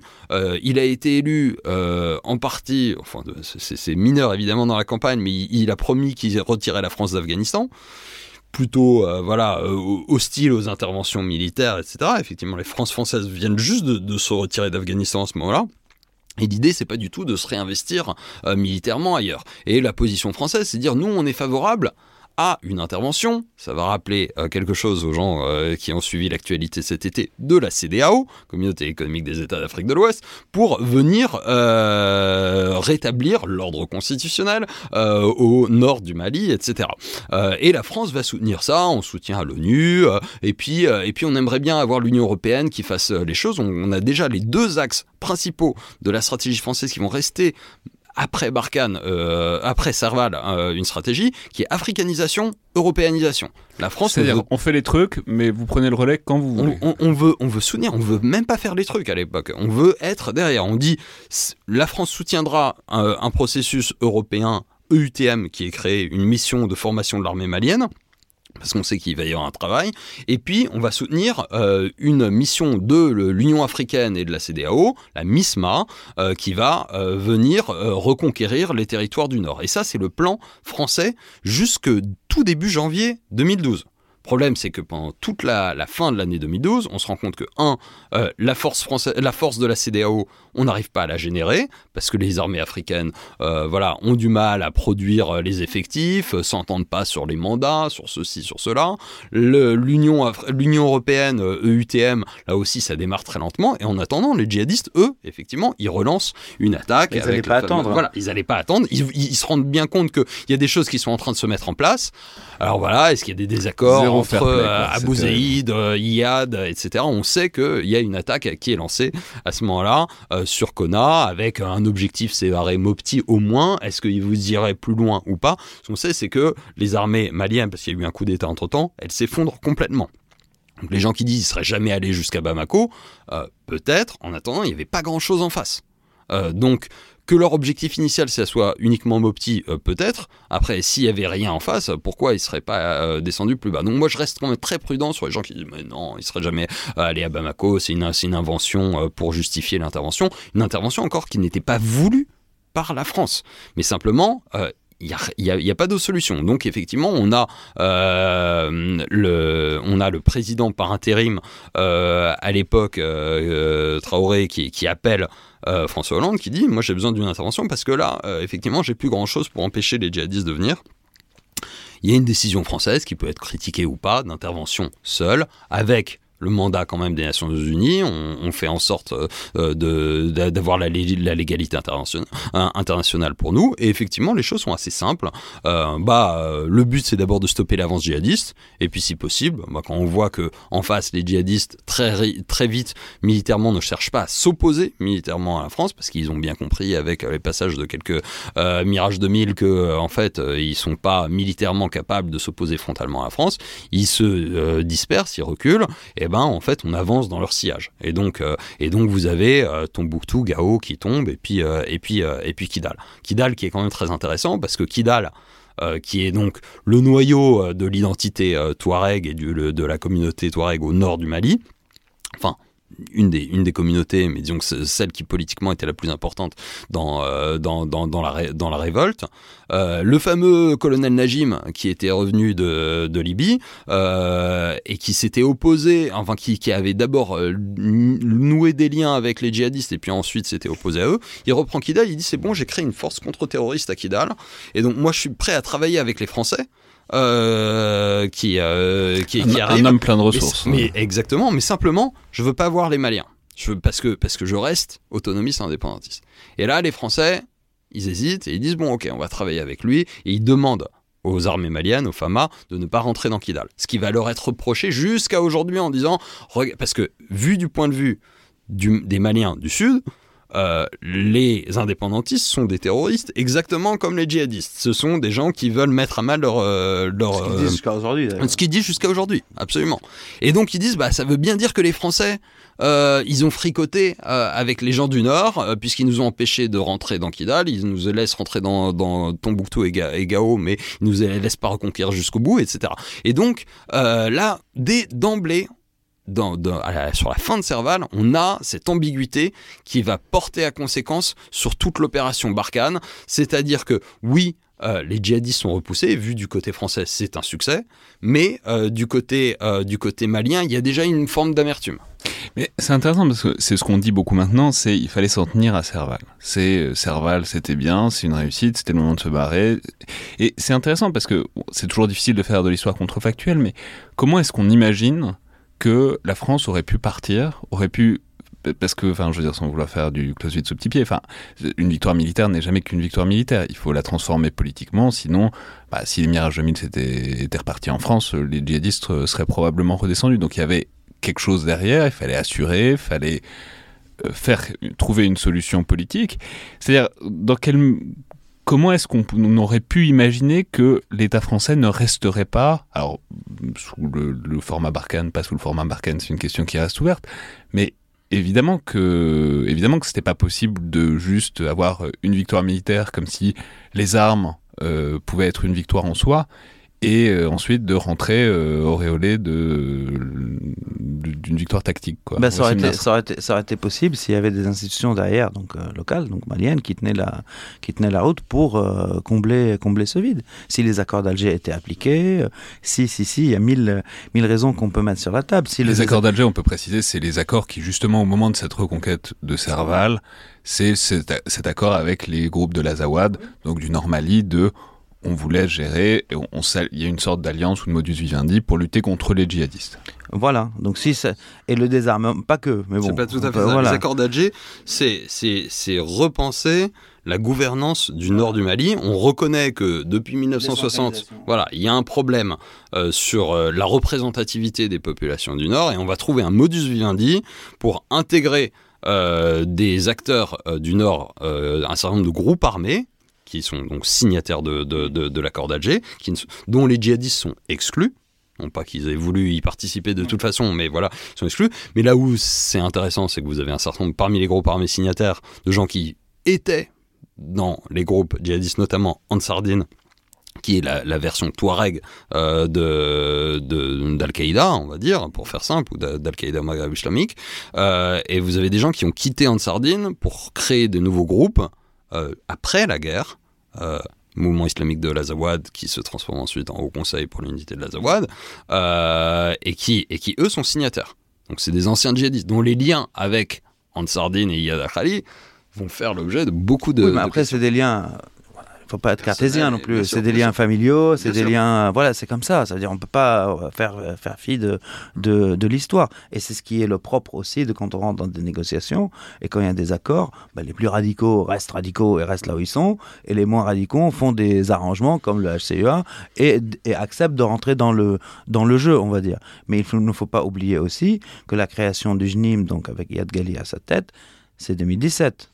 C'est fin 2016, euh, début 2017. Donc après qu'il y ait eu une, une sorte de constat que ça ne marchait pas. Et donc Al-Qaïda a capitalisé là-dessus. Ça aussi, il ne faut pas, il ne faut pas l'oublier. Et d'une certaine C'est-à-dire manière, qu'il y a eu 3 il y a eu 3 4 ans euh, quand même où la solution a tenu mal visiblement mais a tenu, c'est pas comme si ça avait planté tout de suite, ça a mis le temps quand même. bah, ça met le temps. Mais après, quand il n'y a rien derrière, on vous disait, est-ce que la solution militaire est suffisante euh, à elle seule? Bah, Évidemment que non. Euh, ça veut dire, pourquoi, euh, pour revenir un petit peu en arrière à ce qu'on disait, Serval, on dit ça a réussi. Ça, a réussi dans quelle mesure? La perception, c'est que ça a, accompli ses objectifs militaires, qui n'étaient que militaires. Après, les objectifs de Barkhane étaient devenus beaucoup plus flous. Parce qu'on pouvait pas, la France ne pouvait pas administrer le territoire à la place des Maliens, elle n'en avait pas même euh, la, euh, la volonté. Vous voyez? Donc c'est ça aujourd'hui, c'était ça l'enjeu. Même quand on voit comment ça s'est passé dans le centre, donc les Français n'étaient pas dans le centre. Euh, du Mali. Donc les régions que les djihadistes euh, euh, ont voulu, prendre dans le centre du Mali par les armes, ils ont fini par les intégrer, on va dire, politiquement et socialement, avant que ça devienne des zones de conflit. Et c'est une zone où la France n'était pas présente et n'intervenait pas à cause des frictions ethni- ethniques et à cause de la leçon plus ou moins retenue de ce qui s'est passé à Kidal. Ça, on l'oublie aussi. Et après, il y a, une autre dim- dimension. C'est la dimension de est-ce que le partenaire euh, choisi euh, sur le terrain, que ce soit malien, euh, État, donc État malien, ou que ce soit faction, Touareg ou machin, est-ce que c'est un partenaire fiable et quelles seraient les conséquences de ces partenariats? Hmm? C'est-à-dire la France n'a pas voulu appuyer l'armée malienne avec des frappes au centre Mali parce qu'elle ne voulait pas être complice d'exactions, on va dire, ou de frappes à l'aveugle, par exemple. Le fait que la France s'est alliée avec certains mouvements Touareg pour contrer les djihadistes, donc qui est l'alpha et l'oméga de toutes les politiques et qui, à mon sens, est une erreur et un alibi, parce que même dans les accords d'Alger qui disent c'est pour combattre les djihadistes, non, c'est pour stabiliser la zone, et une fois la zone stabilisée et bien administrée et décentralisée, etc., et la justice et l'État revient, bah, les djihadistes, ils ont moins, ils ont moins de moyens de recrutement. Il ne faut pas que la guerre contre le terrorisme, donc contre ce répertoire, soit l'alpha et l'oméga de tout. hein. Et c'est ça qui a induit en erreur. Et c'est ça qui a aussi induit la France à des alliances avec certaines factions Touareg qui ont eu des conséquences sur le terrain plutôt négatives sur le moyen long terme.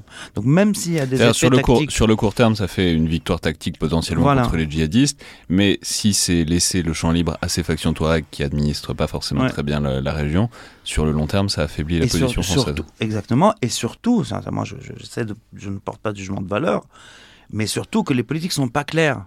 Hein ça veut dire, pour Bamako, euh, on soutient les séparatistes, pour les séparatistes, on ne les soutient pas assez. Entre guillemets, voilà.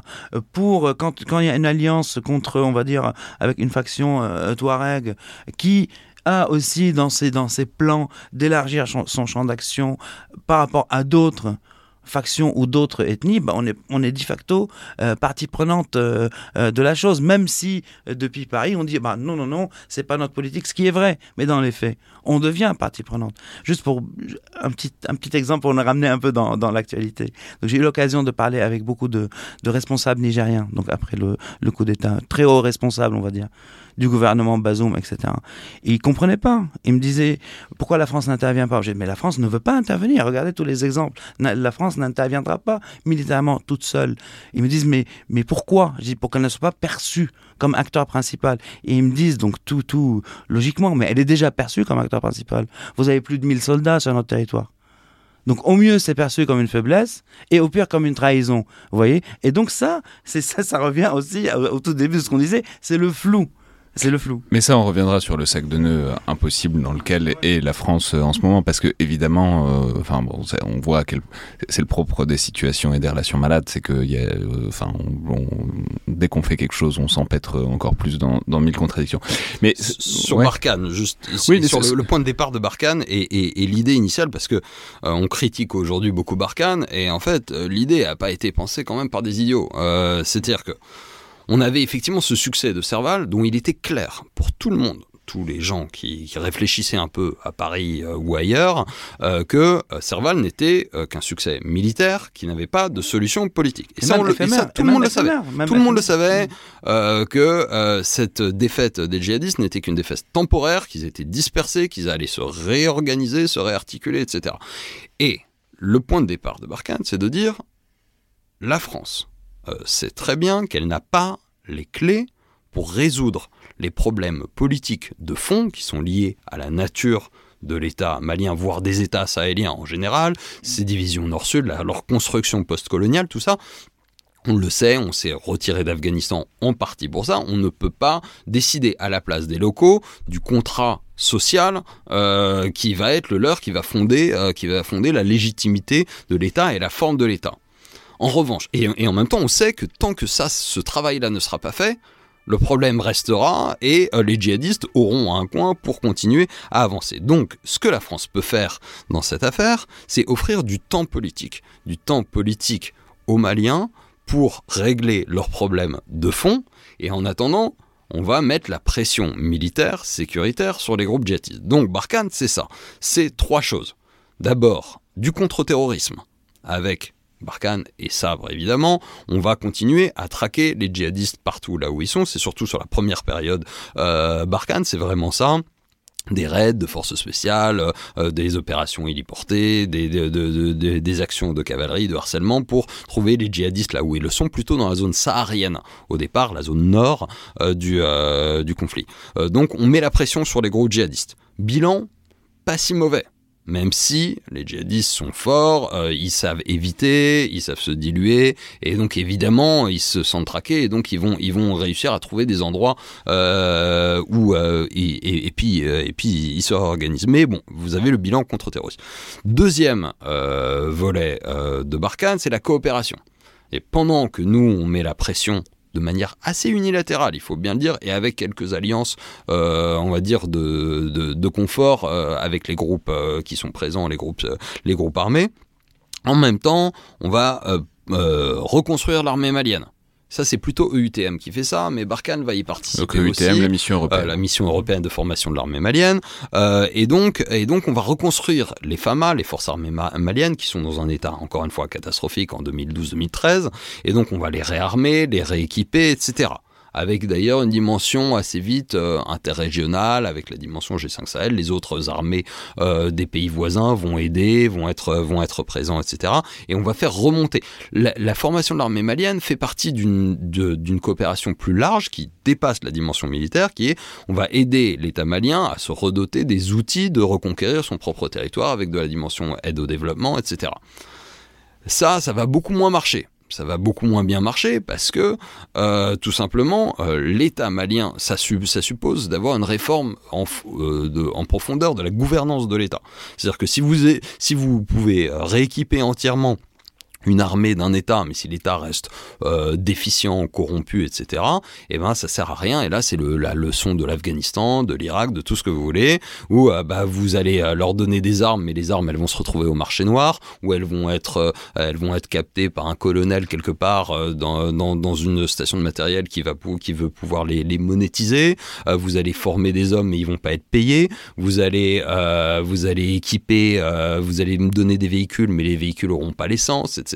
Et donc, à la fin, vous avez, euh, euh, vous, vous rééquipez, vous rééquipez une armée, mais qui, euh, qui, qui, qui très rapidement se, se et, vous entraînez une armée qui, refl- qui reflète en fait les problèmes de gouvernance de l'ensemble des armées et de l'ensemble de, Il y a de dimension l'État. corruption qui est très très importante aussi. Ça veut dire les effectifs gonflés pour euh, capter plus de- d'aide. fantômes, bien sûr. Voilà, donc il y a, il y a- Mais donc tout, ça, tout ce qu'on a vu ça, exactement en au moment de la chute de Kaboul, euh, Complètement. c'est, enfin bon, le, le voile a été levé et on a constaté tout ça, mais c'est Mm. des trucs qui existent dans toutes les armées. Mais de- c'est l'armée Oui, irakienne mais le de problème, 2014. oui, euh, mais le problème aujourd'hui, le problème aujourd'hui, c'est qu'avec les nouvelles politiques occidentales en général, il y a une grande attention sur l'ingérence.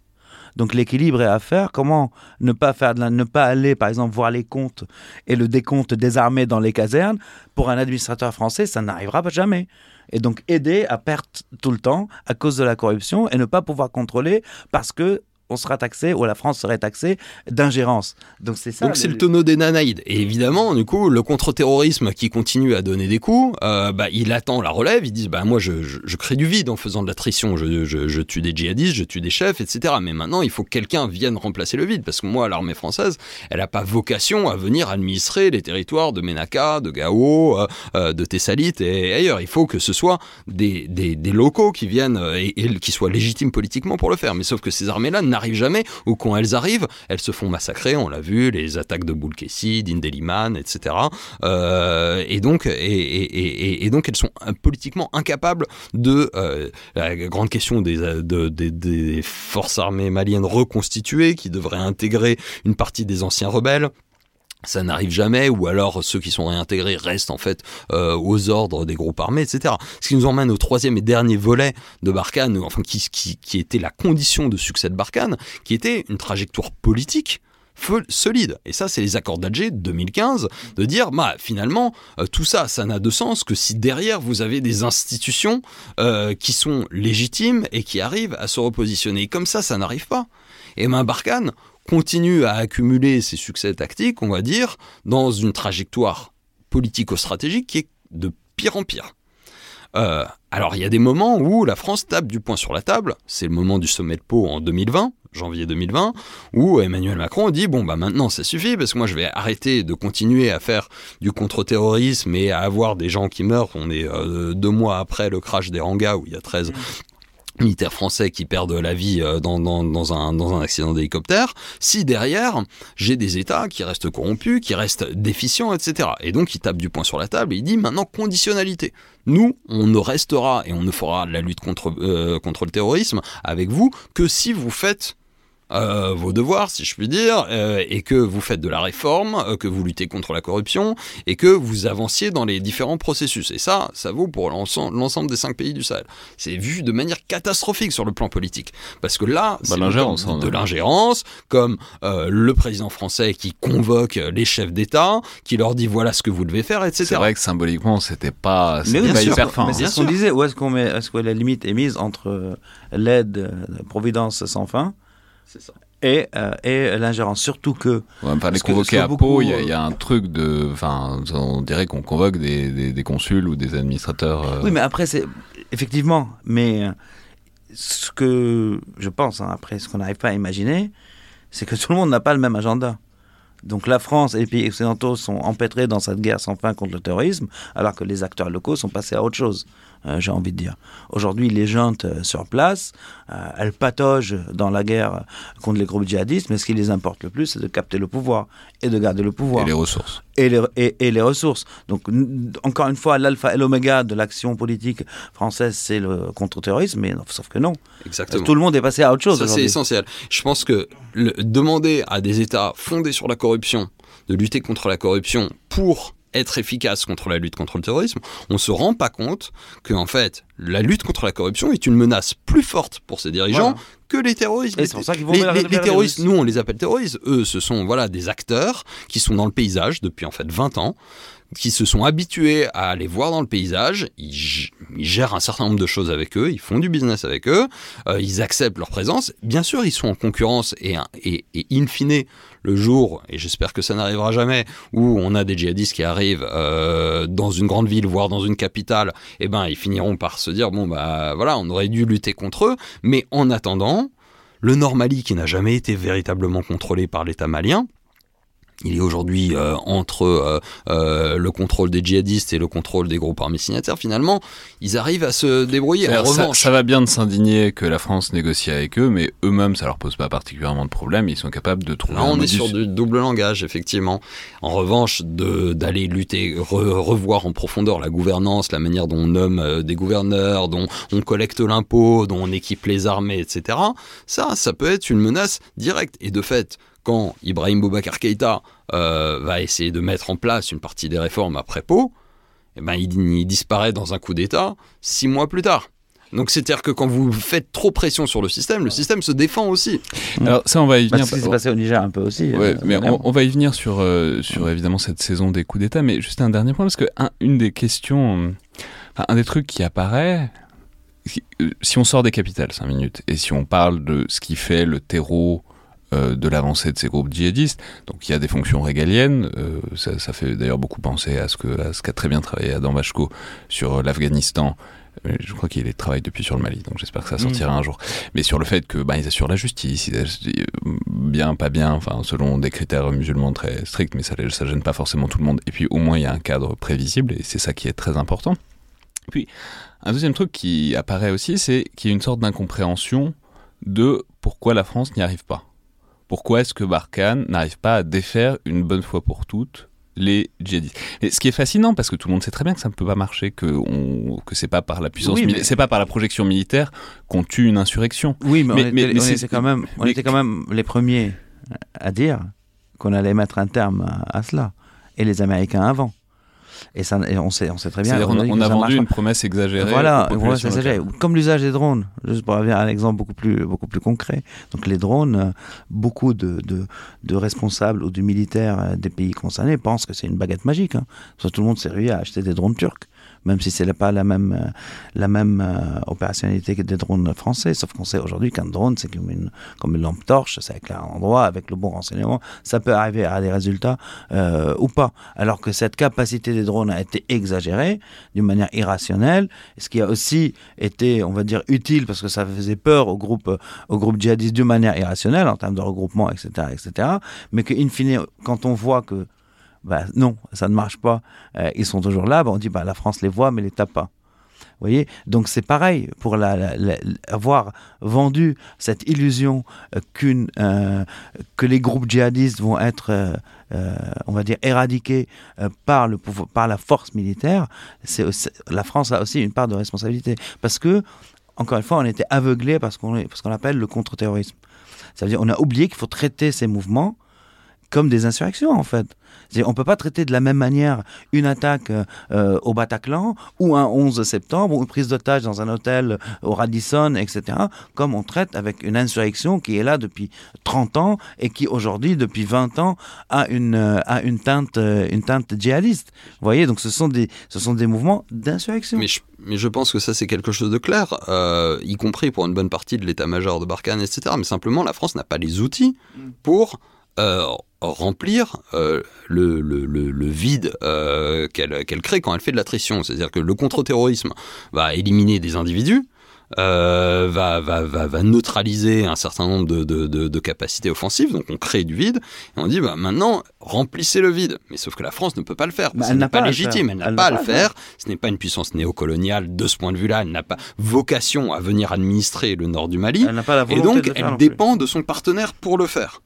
Or si le partenaire n'a pas la volonté, les moyens, la, la- les compétences euh, pour, pour le faire, eh ben vous vous retrouvez à créer du vide in fine que ce vide finira par être euh, comblé par euh, tel ou tel groupe.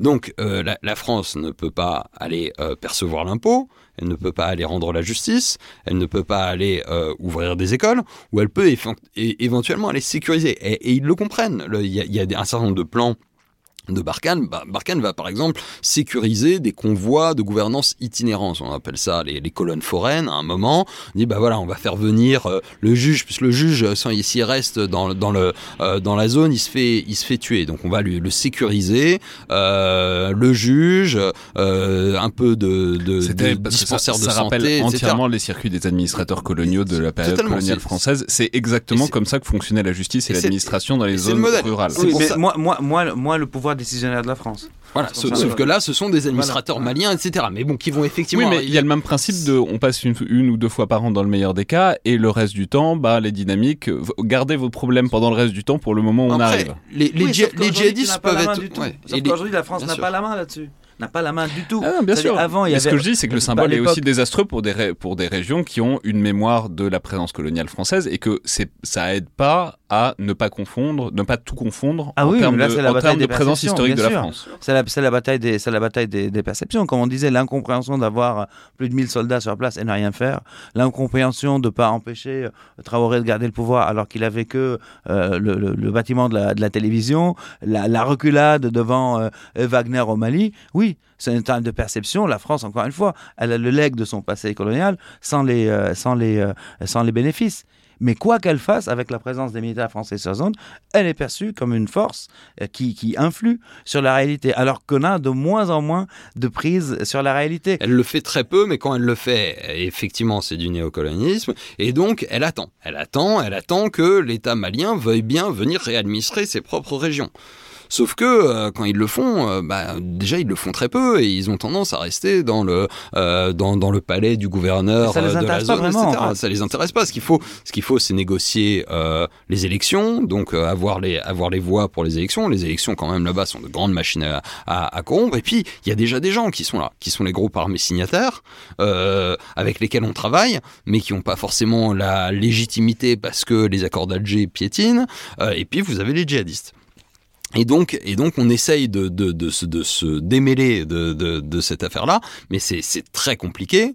Et donc, quand on coopère avec les groupes armés signataires, euh, le, le, gouvernement malien nous dit mais vous regardez, vous travaillez euh, avec des indépendantistes. Euh, quand on travaille avec euh, l'État malien, ben en gros, la, la, la présence n'est pas n'est pas au rendez-vous. Donc, enfin, ce, ce voilà, ce, ce, rétablissement, ce qu'on appelle le retour de l'État, qui est un bien grand mot, parce qu'encore eût-il fallu qu'il y, qu'il y eut un État euh, au normalisme, ce qui est ce qui pas forcément ce que nous démontrent les historiens de la période postcoloniale, euh, et euh, ou alors c'est un État qui est essentiellement prédateur. Et ça, c'est aussi le, problème, c'est le comportement des armées locales sur les populations, qui est un comportement de prédation euh, qui, parfois pose plus de problèmes que la manière même dont les djihadistes se comportent vis-à-vis -vis des populations.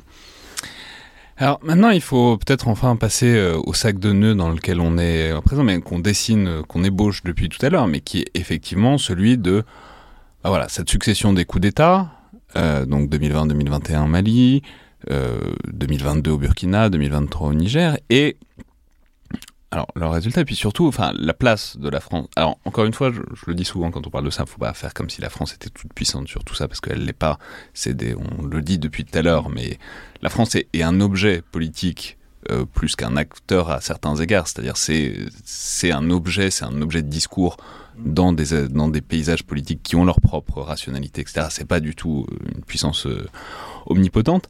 Mais quand même, ce qu'il y a d'intéressant dans tout ça, vous l'avez dit tout à l'heure, Wassim Nasr, c'est que c'est un acteur qui a tout à fait les moyens à chaque fois de s'opposer à chacun de ces événements qui, in fine, sont désastreux. C'est-à-dire, euh, si on était resté à la grande époque du système Focard ou de la France-Afrique, ça aurait pas été très compliqué d'empêcher ces coups d'État, que ce soit euh, que ce soit contre Ibeka au Mali, que ce soit au moins contre le lieutenant-colonel Damiba au, au, Burkina Faso, que ce soit contre le président Bazoum au Niger en vrai, ça aurait pas pris beaucoup des forces qui étaient déjà là pour éviter que ça se produise. Donc, euh, faut forcer de constater que la France met un point d'honneur à ne plus faire ces choses-là et à en payer, du coup, euh, le prix euh, très cher ça, à moyen et à long terme. Ça, ça a été très bien compris par les jeunes qui ont fait les coups d'État, parce qu'ils n'auraient pas fait leur coup d'État s'ils savaient que la France allait intervenir. Et quand on regarde la séquence, euh, la séquence malienne, puis Burkina, puis Niger, c'est le même modus operandi en fait. Il y a un coup d'État, rameuter les gens avec un, un, timing beaucoup plus rapide au Niger évidemment. C'était plus lent au Mali, un peu moins lent au Burkina. Donc faire un coup d'État, rameuter la rue avec euh, c'est la France, etc., etc.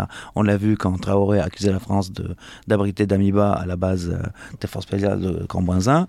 Et euh, une fois les gens dans la rue. Et ça, ça marche très bien. Ça marche très bien parce qu'une fois les gens dans la rue, même les opposants aux, aux, aux putschistes, peu importe le pays, auront du mal à reprendre le pouvoir. Traoré a pris la télé, il a fait descendre les gens dans la rue, donc Damiba ne pouvait pas faire une opération militaire et tuer des civils dans la rue, et encore moins avoir l'aide de la France pour, pour, faire, pour faire cela. Et au Niger, ils ont vu que ça a marché en, en Mali et au Burkina, bah, ils l'ont fait, et dans les premières heures, dans les premières heures, quand les autres officiers de l'armée euh, au Niger, ils ont vu que bah, la France n'a pas bougé, parce que la perception, elle est toujours que la France pourrait bouger. Mais quand ils ont vu que la France n'a pas bougé, bah, ils ont commencé à rallier, à rallier les putschistes, et pas forcément pour des raisons idéologiques, pour garder une place, pour euh, se préserver un privilège, pour avoir un privilège qu'ils n'ont pas eu, etc., etc. Et ils, savent, ils savaient très bien que la France n'allait pas intervenir. Donc, euh, c'est ça le dilemme, euh, c'est ça le dilemme aujourd'hui. Et ce qui est fascinant, c'est que c'est l'échec aussi, parce que par exemple le Niger, prenons le Niger, il n'y a pas que la France. Le Niger, c'est aussi très important pour les États-Unis, parce qu'ils ont construit leur base à Gadez, enfin, etc. Et pour autant, ils se sont fait complètement euh, prendre dans un angle mort. Ils ont, il y a des témoignages des dirigeants, enfin du département d'État le jour même qui dit non, on pense que le, Nagi, le Niger c'est relativement calme, ça va bien aller parce qu'ils avaient et parce qu'ils n'ont pas investi, ils n'avaient pas d'ambassadeur pendant deux ans au Niger, etc., etc. Mais du coup, en fait, c'est un, il y a la France qui est prise dans ses propres contradictions, mais en fait, plus personne n'a de solution. Et par exemple, au Niger, bah, le chef d'état-major est quelqu'un qui a été formé aux États-Unis. Oui, mais peu importe. Et, et du coup, les mêmes objectifs. Non, mais leur objectif, c'est de capter le pouvoir. Oui, mais il y avait, y avait, la, il y avait, y avait la croyance que qui, est, qui a été le pari pendant très longtemps de formation de ces États-là, de on va les former dans les pays occidentaux, ça va permettre d'avoir des alliés, ça va permettre d'avoir un moyen d'action au moins direct sur les écosystèmes politiques locaux. Et on voit que ce truc-là, on Oui, le mais ceux, qui, ceux pas. qui ont fait les coups d'État, ce sont, ce sont en majorité ceux qui étaient formés dans les pays occidentaux. Parce qu'encore une fois, le paradigme, la vision des choses n'est pas la même. Donc eux, ils- veulent capter le pouvoir, ils voient que c'est possible, donc ils le font. Ça va, ça va pas, ça veut dire, ça va pas, ça va pas forcément plus loin, plus loin que ça. On n'est pas dans le, euh, dans les mouvements panafricanistes, euh, anticoloniaux euh, du siècle dernier, où il y avait une idéologie, il y avait une, euh, une vraie volonté de liberté, il y avait une décolonisation, euh, comme on dit. Aujourd'hui, c'est quoi le but final recherché pour ces gens donc la Libye, euh, c'est euh, le contre-terrorisme, euh, le méchant, c'est la France, mais le but final, c'est La Libye, c'est le, le pouvoir n'est pas en ce moment capable de lutter contre le terrorisme. Donc Oui, mais il faut que l'armée voilà. reprenne en main. Mm. Sauf qu'au Niger, ça marche pas du tout. euh, ça, ça- ça marche pas du tout. Parce que le Niger, on dit pas que tout était rose, mais c'était sur la bonne trajectoire pour aussi la bonne raison que Bazoum, donc le président Bazoum, a été capable de négocier avec les djihadistes, de démobiliser des djihadistes, d'user de la force, d'acheter ses armes aux Russes et aux Turcs. Donc il y avait une politique multidimensionnelle qui mettait le pays sur la bonne, euh, sur la bonne voie. Donc la France l'a pas empêché ou l'a pas critiqué pour avoir négocié avec l'État islamique ou Al-Qaïda, comme on a fait avec, euh, avec Ibeka sous, Hollande, qui est aussi une ingérence et une erreur, parce qu'à mon sens, on lui dit c'est pas bien, faut pas le faire, mais on peut pas l'empêcher en fait. Parce qu'on ne veut pas euh, l'empêcher. Donc on peut pas être dans une contradiction de, de, de couches supplémentaires d'injonctions euh, à, ces- à, ces, à, ces, pouvoirs là-bas et penser juste parce qu'on a formé les officiers et parce qu'on a une société civile active dans les villes, dans les capitales et parce qu'il y a des séminaires euh, par-ci et par-là et des formations, etc., que ça va marcher. Finalement, in fine, on voit bien que le, le modèle qui marche, c'est quelques officiers prennent le pouvoir de force et la France n'intervient pas pour les empêcher, et les Occidentaux encore moins parce que ça les intéresse pas. Et ceux qui les appuient aujourd'hui, ce sont même des groupes mercenaires comme, euh, comme Wagner, et les Russes, même pas directement. Vous voyez? Donc aujourd'hui, qui est le plus audacieux? Les gens ont rejoint Tiani parce qu'il était le plus audacieux. Parce que malgré la présence de plus de 1000 soldats français euh, sur place, malgré la présence des Américains sur place, il a fait son coup d'État et personne n'est venu le sauver.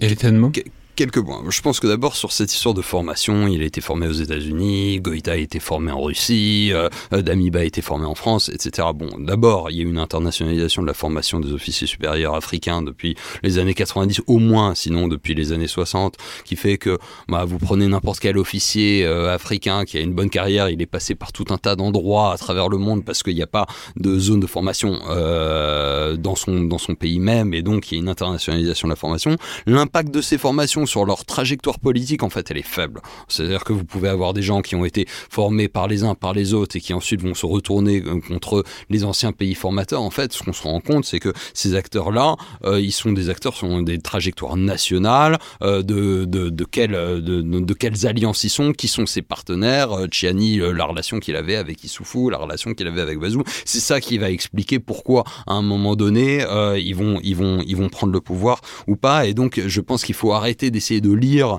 à travers le parcours de formation le choix politique que fait à un instant T euh, un, acteur. Ensuite, ces coups d'État et dans la relation avec les puissances étrangères. Aucun de ces coups d'État ne sont des coups d'État qui sont là pour mettre la France dehors ou euh, mettre les Américains dehors ou faire venir la Russie. Euh, c'est très clair dans le coup d'État d'août 2020, premier coup d'État au Mali. Euh, la première chose qu'ils disent, c'est on veut continuer à travailler avec nos partenaires internationaux, avec la France, avec la MINUSMA, avec le G5 Sahel. Au tout début d'ailleurs euh, du coup d'État au Niger, euh, dans le premier communiqué, ils parlent euh, d'une aide appréciée et appréciable des partenaires internationaux, dont il est très clair que la France fait partie. Parce Donc que c'est ce- une manière de les neutraliser. Bien aussi. sûr, c'est une manière de les neutraliser et de dire, écoutez, on n'en a pas contre vous, nous, c'est une affaire entre nous, entre Maliens, entre Nigériens, euh, pour savoir effectivement, comme dit Wassim, qui a le pouvoir. C'est une question de contrôle euh, du pouvoir. Le problème, c'est là on revient au tout début de l'émission sur cette question de conditionnalité démocratique, de gouvernance, etc. La France, euh, qui est depuis le discours de la Baule finalement se, se bat contre ses propres contre sa propre histoire, ses propres démons, de dire on veut plus travailler avec des pays dictatoriaux euh, sous, simplement sous prétexte que ce sont des alliés géopolitiques. Euh, bah aujourd'hui euh, est pratiquement obligé dans son habitus diplomatique de condamner un coup d'État.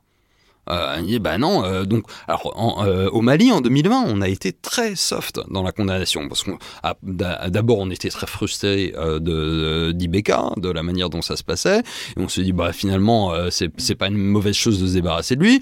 Tout ce qu'il faut, c'est donner quand même un petit peu de, de, semblant démocratique, c'est qu'il nous faut un calendrier de transition qui soit pas trop long, il faut que vous organisiez des élections, faut que vous mettiez un, civil à la tête, et puis on va réussir à se débrouiller, à continuer à travailler ensemble. Le problème, c'est qu'au fur et à mesure que ces euh, régimes, ces nouveaux régimes en place sont dans une trajectoire effectivement autoritaire, autocratique, pour tout un tas de raisons internes aussi à la manière dont est vu ce qu'on appelle la démocratie en Afrique, c'est-à-dire avant tout comme un outil de corruption massive et donc qui est effectivement rejeté, et puis dont, ses, propres juntes euh, cherchent à conserver le pouvoir, eh ben euh, les apparences de démocratie ou de, régime libéral, euh, ils les respectent de moins en moins. Et là, la France se met à condamner, à dire non, non, ça c'est pas possible, vous pouvez pas faire les surcoûts d'État, vous pouvez pas faire euh, mettre en prison les journalistes, vous pouvez pas faire ceci et cela, parce qu'on a quand même, voilà, ce- cette conscience démocratique depuis les années 90 qui dit que il faut quand même avoir des partenaires respectables sur le plan de ces valeurs qui sont des valeurs occidentales. Et là, effectivement, ça crée de la frustration du, du côté du, euh, du, du, du pouvoir local qui dit bah, attendez, ils nous donnent des leçons euh, de démocratie alors que au- bah, au Tchad, ils en donnent pas. euh, et, donc, et donc, on revient sur les deux poids, deux mesures, sur tous les problèmes. Ce qui est entièrement vrai. euh, qui, qui est- ce qui est évidemment indéfendable. C'est c'est le problème quand on fait, c'est Niagali Bakayoko qui le disait à ce micro un jour, c'est le problème quand on fait des principes euh, en Bah, politique internationale, Si c'est quand on, quand on oublie de les faire sur, par exemple, le Tchad et la succession d'Idriss Déby et même le soutien à Idriss Déby avant, après c'est vachement plus difficile d'aller faire des leçons aux Maliens et, Et- aux autres. Évidemment, et même de toute façon, même si on l'avait fait au Tchad et si on avait décidé de condamner euh, publiquement le Tchad, etc., de toute façon, si on euh, condamnait ces, ces régimes-là, eh ben, c'est forcément euh, se condamner soi-même à euh, empirer la relation avec le régime. Ça, c'est, ça, ça paraît totalement, totalement logique. Donc, et, et c'est la condamnation euh, de la junte au Niger qui va transformer très rapidement euh, ce régime en un régime anti-français. Le putsch lui-même n'est pas un putsch anti-français. Euh, C'est-à-dire que euh, tout d'un coup, les, principes appliqués par la France de condamnation de ces coups d'État fait de la France un adversaire du régime, de la légitimité de ce pouvoir.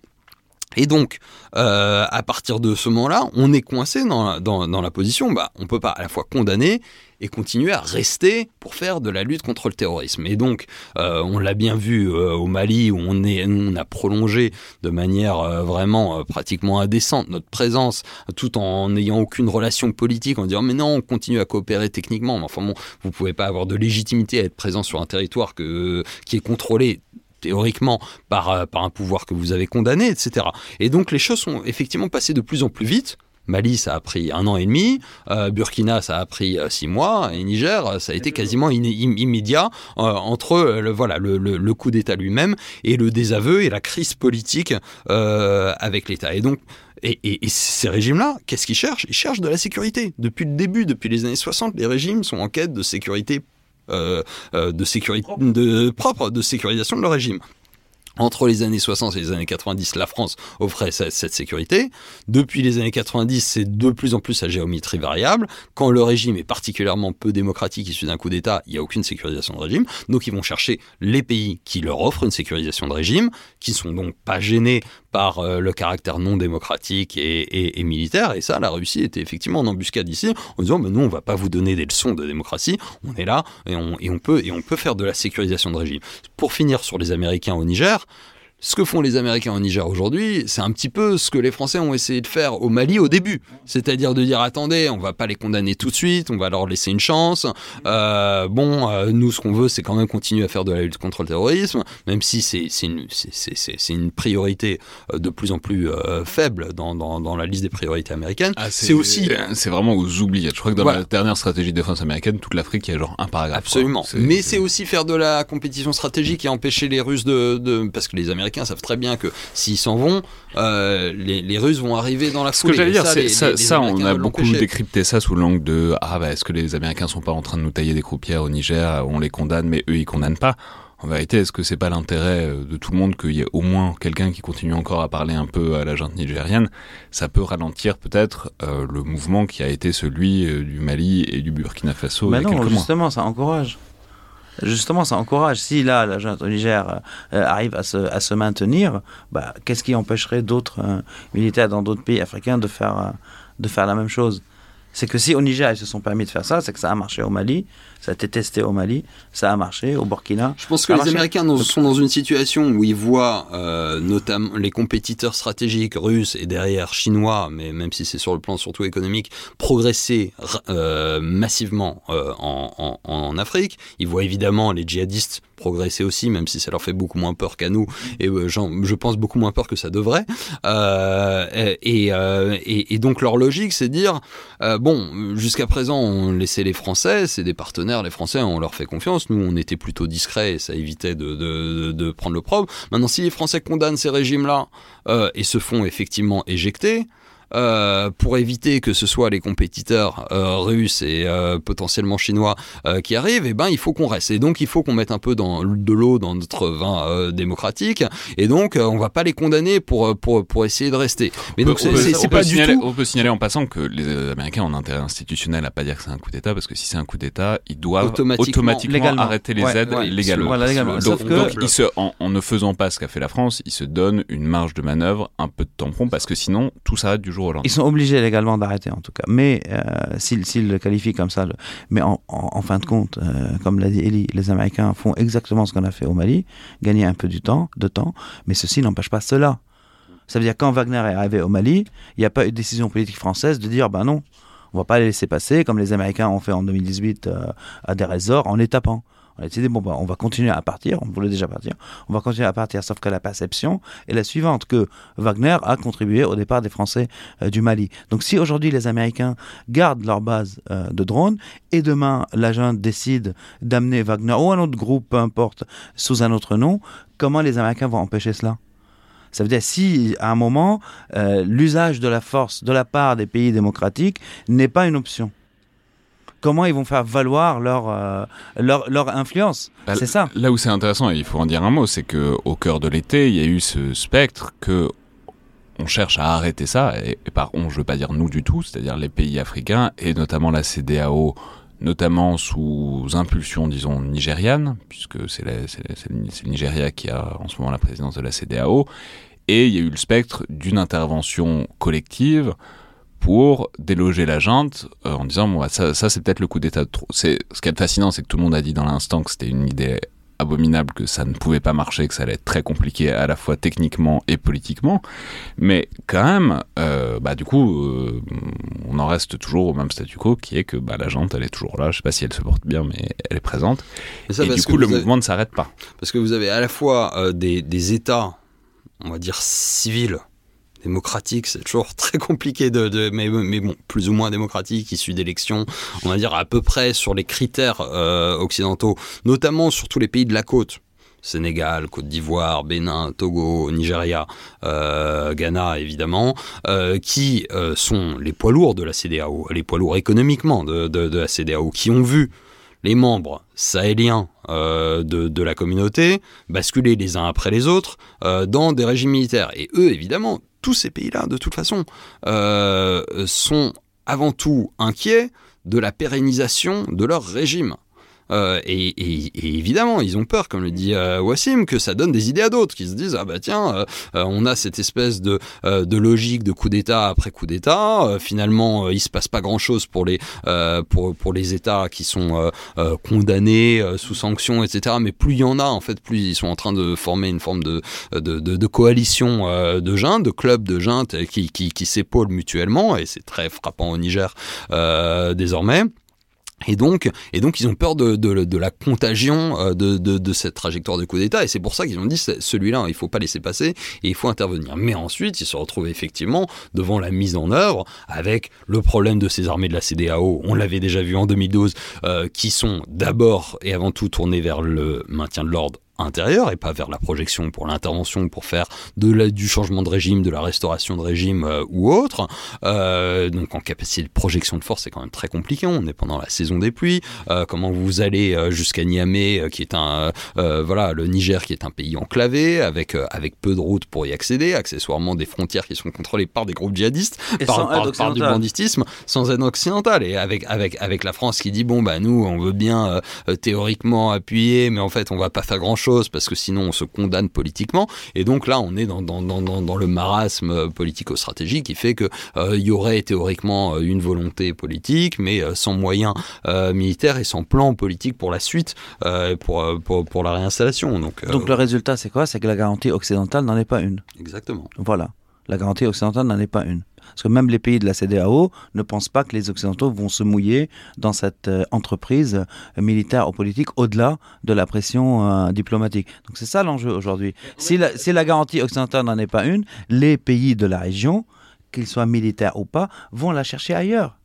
C'est mathématique. Ça veut dire, il ne faut pas s'étonner demain, coup d'État ou pas coup d'État, que les pays qui sont aujourd'hui les alliés des pays occidentaux aillent chercher des garanties ailleurs, chez des gens qui, eux, ont, la volonté d'user de, la force pour soutenir leurs alliés. Cette séquence-là n'a pas commencé en Afrique. Cette séquence-là, elle a commencé avec Assad en Syrie.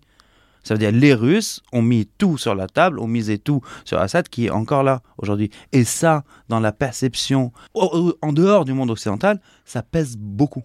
Le départ de Kaboul, etc. Et tout ça, ça m'a été dit, ça m'a été dit par des Sahéliens, par des, par des gens issus, euh, voilà, euh, que ce soit des groupes armés, euh, des armées locales, etc. Ils le voient, ils le regardent, ils, ils, ils sont connectés internationalement, et, et effectivement, et, et à fortiori quand ça se passe en Afrique, ils en tirent malheureusement les conclusions que le partenaire occidental finit par vous lâcher à un moment ou un autre, alors que d'autres partenaires, attends, raison, il, sont il vus finit comme par vous lâcher tout en vous mettant une pression assez importante en termes d'aide, de réforme, de valeurs, etc. conditionnalité, euh, etc. Mais, mais je comprends bien que ce- c'est ce que c'est ce qu'on dit depuis tout à l'heure, que c'est ce qu'ils cherchent, des garanties, de la sécurité, etc. Mais là, ce qu'on dessine aussi depuis tout à l'heure, c'est l'impasse de cette logique-là. Alors certes, ils vont aller les chercher ailleurs, mais que en fait, la France, Afrique, enfin le système Focard, tout ça, a été fondé là-dessus, sur l'idée qu'il y a des garanties, il y a une assurance, etc. Et on voit bien que c'est un système qui est fondamentalement malade, parce que on, ne réussit pas à façonner ces États, euh, parce qu'on n'est pas on est, veut pas les coloniser, on réussit pas à les influer euh, réellement, on réussit pas à les réformer. Il y a un ressort qui ne marche pas.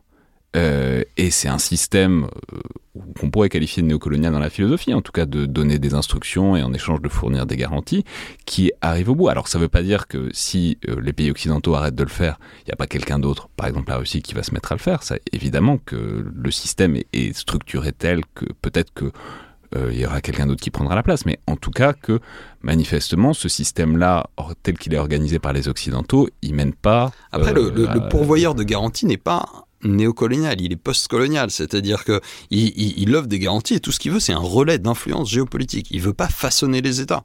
Et, euh, et C'est la volonté et- de les façonner et- qui a et- tout. euh, Absolument. Et, voilà. les, les- et les Russes, quand ils arrivent, ils, ils en ont rien à faire de la forme de l'État malien, euh, des accords d'Alger, de la place des populations du Nord, etc. Ils vont pas donner de leçons aux Maliens sur la manière dont administrer leur territoire. ça leur pas cher. quand, quand, quand les Maliens disent bah tiens on va les massacrer euh, quand enfin les, forces armées maliennes on va aller euh, faire une expédition punitive sur tel village peul parce que ce sont plein de, de, de terroristes et ben euh, les, les forces de Wagner ils vont pas demander si euh, c'est si un si ça respecte le droit international deux si c'est une bonne chose à faire dans la perspective de la construction d'un nouveau contrat social au Mali c'est évidemment la dernière de leur euh, de leurs idées C'est, bon bah écoutez si, si ça vous fait plaisir d'aller brûler ce village. Moment, on va aller brûler ce village parce que nous, de toute façon, ce qu'on veut, c'est que vous soyez contents et que vous votiez euh, pour euh, nous soutenir à l'ONU quand il s'agit de pas condamner euh, la Russie sur l'Ukraine ou ceci ou sur cela et donc de Mais donc gagner on de est d'accord qu'on veut pas aller dans ce système de non-conditionnalité. On ne veut pas non plus rester dans le système de conditionnalité puisque manifestement on n'y arrive pas.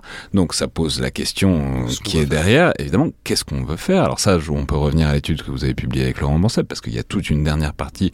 Mais alors c'était il y a un an et demi, donc c'était un contexte un peu différent, mais qui euh, posait la question de quelle est la place de la France dans la région? Comment est-ce qu'elle peut encore euh, fournir des choses?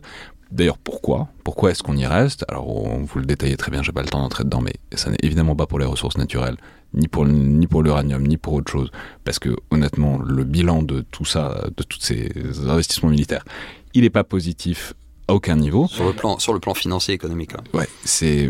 Non, il n'y a, pas de, de rationalité économique forte. Il y, en aurait une potentielle, c'est-à-dire que la- l'Afrique se- finira par devenir un marché considérable et euh, ça serait intéressant d'être présent euh, le jour où, où- où- où ça émergera. Mais aujourd'hui, la trajectoire économique de la France en Afrique, elle est mm, déclinante plus qu'autre chose. Et donc, euh, il n'y a, pas d'intérêt immédiat, sonnant et trébuchant euh, sur le plan économique à conserver euh, une présence dans. Donc il y a un intérêt stratégique, est not- notamment un intérêt de puissance. Euh, alors ça, on peut dire que c'est une mentalité euh, postcoloniale, etc. Mais en même temps, dans toutes les chancelleries du monde, on réfléchit comme ça, hein, de, en pays où est-ce qu'on a de l'influence, avec qui, voilà. Mais c'est pas spécifiquement C'est pas spécifique. colonial ou post- euh, à la limite. euh, Bah, disons, c'est léonin. C'est Oui. des relations inégalitaires et, les, léonines. Et quand, euh, enfin, je veux dire, c'est pas pour des raisons économiques ni même pour des raisons militaires que tout le monde se lamente de la de la perte d'influence de la France dans la région. C'est pour des raisons notamment de prestige, notamment d'alliance, etc. euh, internationale. Parce que les chancelleries pensent comme ça. Il y a des Donc- questions de position internationale et puis après il y a quand même et on revient à un sujet sur lequel on a discuté quand même pendant une bonne partie de l'émission, c'est euh, le la, menace djihadiste, c'est-à-dire qu'en attendant, pendant que se font ces coups d'État, et si on sait quelque chose de l'histoire des insurrections, c'est que des régimes fragiles, des coups d'État qui se succèdent, eh ben euh, c'est euh, de l'or pour euh, des insurrections qui progressent dans les campagnes, qui encerclent, euh, qui encerclent les villes et, ça on le voit très bien. Vous regardez Tombouctou aujourd'hui qui est sous euh, sous blocus. euh, Vous regardez euh, un certain nombre de zones de, de l'ouest du Niger. Aujourd'hui, au, au, profit de, enfin pendant pendant ces, ces, coups d'État, les, les, les, groupes djihadistes en, en profitent, que ce soit l'État islamique ou euh, ou JNIM, et que à un moment ou un, euh, ou un autre, l'idée d'avoir un sanctuaire considérable en extension djihadiste euh, au cœur de l'Afrique de l'Ouest, ça peut quand même menacer les intérêts euh, occidentaux, aussi faibles soient-ils. Donc il y y a un intérêt de sécurité, on a quand même des ressortissants dans la région, on a quand même un moment ou un autre, une histoire aussi qui montre que quand vous laissez se développer des sanctuaires djihadistes pendant longtemps, qui se construisent, etc., il y a un moment où ça tend à, à- à rebondir et à être projeté euh, vers, vers l'Occident, même Ils si... peuvent argumenter tout ce qu'ils veulent, qu'ils ont des ambitions locales, et ça, Wassim Nas, vous l'avez Voilà. très bien étudié. C'est ce qu'ils disent beaucoup, notamment JNIM en ce moment, que leurs ambitions sont locales et régionales. S'ils restent 10 ans Oui. dans- à- et qu'ils réussissent parfaitement localement, peut-être qu'ils auront d'autres idées. Oui, d'autant que vous avez régulièrement des signaux un peu contradictoires. hein. Il y a eu une interview euh, au mois de mars de, euh, du, du, du shadow governor euh, Jnim de Kidal, à Kairouani, euh, qui euh, menaçait quand même la France, qui disait bah, nous, ce qu'on veut, c'est c'est porter euh, la guerre chez eux, après qu'ils l'aient portée contre nous, etc. Alors, globalement, ils ont une ligne plutôt aujourd'hui localiste euh, de développer leur gouvernance euh, locale et on a euh, de fait pas constaté de projet d'attentat sur le territoire français venant du Sahel, mais ça ne veut pas dire qu'il n'y en aura jamais. Et encore une fois, la dimension internationale est présente au cœur de l'idéologie djihadiste, même si aujourd'hui c'est et, et ça l'est depuis depuis assez longtemps en fait. Drogdel en avait, euh, qui était l'ancien émir euh, euh, avait fait un fameux mémorandum. Euh, à l'époque, on a retrouvé euh, au Normali dans lequel il disait il faut faire pousser, grandir l'arbre localement, il faut le laisser s'enraciner avant de pouvoir de pouvoir projeter la violence ailleurs. Et donc et donc voilà. Maintenant, maintenant, ça reste quand même un, un souci de sécurité. Et puis il y a la question effectivement d'une présence française, voire occidentale, dans cette zone du monde qui est pas si éloignée de l'Europe que ça, et de se dire que euh, si euh, demain, eh ben, cette zone, elle est euh, soit sous influence russe, soit sous influence djihadiste, eh ben, d'une manière ou d'une autre, ça sera pas forcément très bon pour nous, même si c'est pas euh, une question euh, de survie ou une menace immédiate sur la sécurité, comme euh, ça peut être le cas de l'Ukraine aujourd'hui, par exemple. Donc la question qui est derrière, c'est qu'est-ce que la France peut faire par rapport à ça, puisqu'on voit bien que le ressort, le, le côté transactionnel qu'on décrit depuis tout à l'heure, il est cassé. Il marche plus, soit parce qu'on a décidé d'en sortir et que depuis ça se délite très vite, soit parce que c'est fondamentalement cassé et qu'il faut changer de logiciel. On voit que tout ce qu'essaye de faire la France à peu près ça plante, c'est soit mal compris, soit euh, considéré très négativement. Donc s'il y a cet intérêt de sécurité, voilà, la France, où est-ce qu'elle peut se tenir et comment est-ce qu'elle peut euh, dire des choses de manière à être relativement entendue encore? Wassim Nasr? Est-ce que c'est pas le pire interlo- euh, le pire messager que ce soit pour ces régions-là? Oui, mais ça dépend. Moi, je pense qu'il faut que il faut il faut énoncer des, des politiques claires et arrêter d'essayer d'imposer un modèle euh, à des pays où euh, ce modèle n'est pas n'est pas applicable. Vous voyez, ça veut dire il faut. Il y a un dicton levantin qui dit, et je l'ai déjà dit euh, ici euh, chez toi, on étale son tapis à la tête de sa jambe. C'est-à-dire, il faut avoir l'ambition de ses moyens. En fin de compte, moi j'ai eu une discussion avec l'imam Diko, donc le fameux imam malien, qui lui fait partie d'une dynastie euh, d'hommes de religion, etc. Il m'a dit, moi à l'époque de mon de mon grand-père, euh, le pays était sous colonie, sous euh, était une colonie française, hein, sous mandat français, et ils venaient pas, les Français venaient pas nous demander avec combien de femmes on se marie et sous quel régime on va faire arrêter nos enfants et à quel âge les filles vont à l'école et est-ce que les filles et les garçons sont dans les mêmes classes, etc. Et l'imam Diko, donc à un moment qui était considéré comme un adversaire par la France, qui aujourd'hui, dans la dynamique actuelle, m'a dit aussi, moi je suis beaucoup plus proche de la France que, euh, que des Russes, il y a une certaine incompréhension. Vous voyez Donc ce qu'il faut, c'est, à mon humble avis, hein, c'est énoncer une politique claire, se donner les moyens, si on veut euh, mettre euh, en application cette politique, et arrêter d'imaginer qu'on a, qu'aujourd'hui, ça veut dire ce qui... où les valeurs occidentales, ce qui préoccupe le citoyen occidental n'est pas forcément euh, universel, n'est pas forcément universel. Et on est en train de passer là dans une dynamique où euh, il y a la dénonciation de la démocratie, comme il l'a dit, comme euh, facteur de, corruption, hein, ce qui est très vrai hein, dans beaucoup, de pays, hein, même dans les pays occidentaux, mais à moindre, à, moindre, à moindre mesure, à passer à- à un modèle où la démocratie est perçue comme une imposition de valeurs occidentales qui ne sont pas en adéquation avec des sociétés plutôt conservatrices. Voyez Quand on a vu, par exemple, euh, pour petite digression, quand on a vu Poutine aller au Daghestan, euh, aller voir les gens, prendre un Coran dans la main et dire chez nous on respecte ça, c'est pas comme en Suède on brûle le Coran. Chez nous, chez nous il n'y a pas de, euh, on est contre tout ce qui est LGBT, on est tout- et, et ça, ça a de l'écho. Donc évidemment, les Occidentaux ont des valeurs à défendre, évidemment, mais il faut arrêter de penser que ces valeurs sont forcément euh, applicables ailleurs. Donc il y a vraiment un travail qui doit être fait euh, à ce niveau-là, et que les et que les et par exemple quand on a des euh, quand on a des, missions diplomatiques et des missions militaires, que les objectifs soient clairs. Et si un jour on veut maintenir des alliances, il faut payer le prix de, de, de, de cette, de, cette, de, cette, euh, de cette politique. Sinon, pour dire les choses clairement, sinon il faut partir.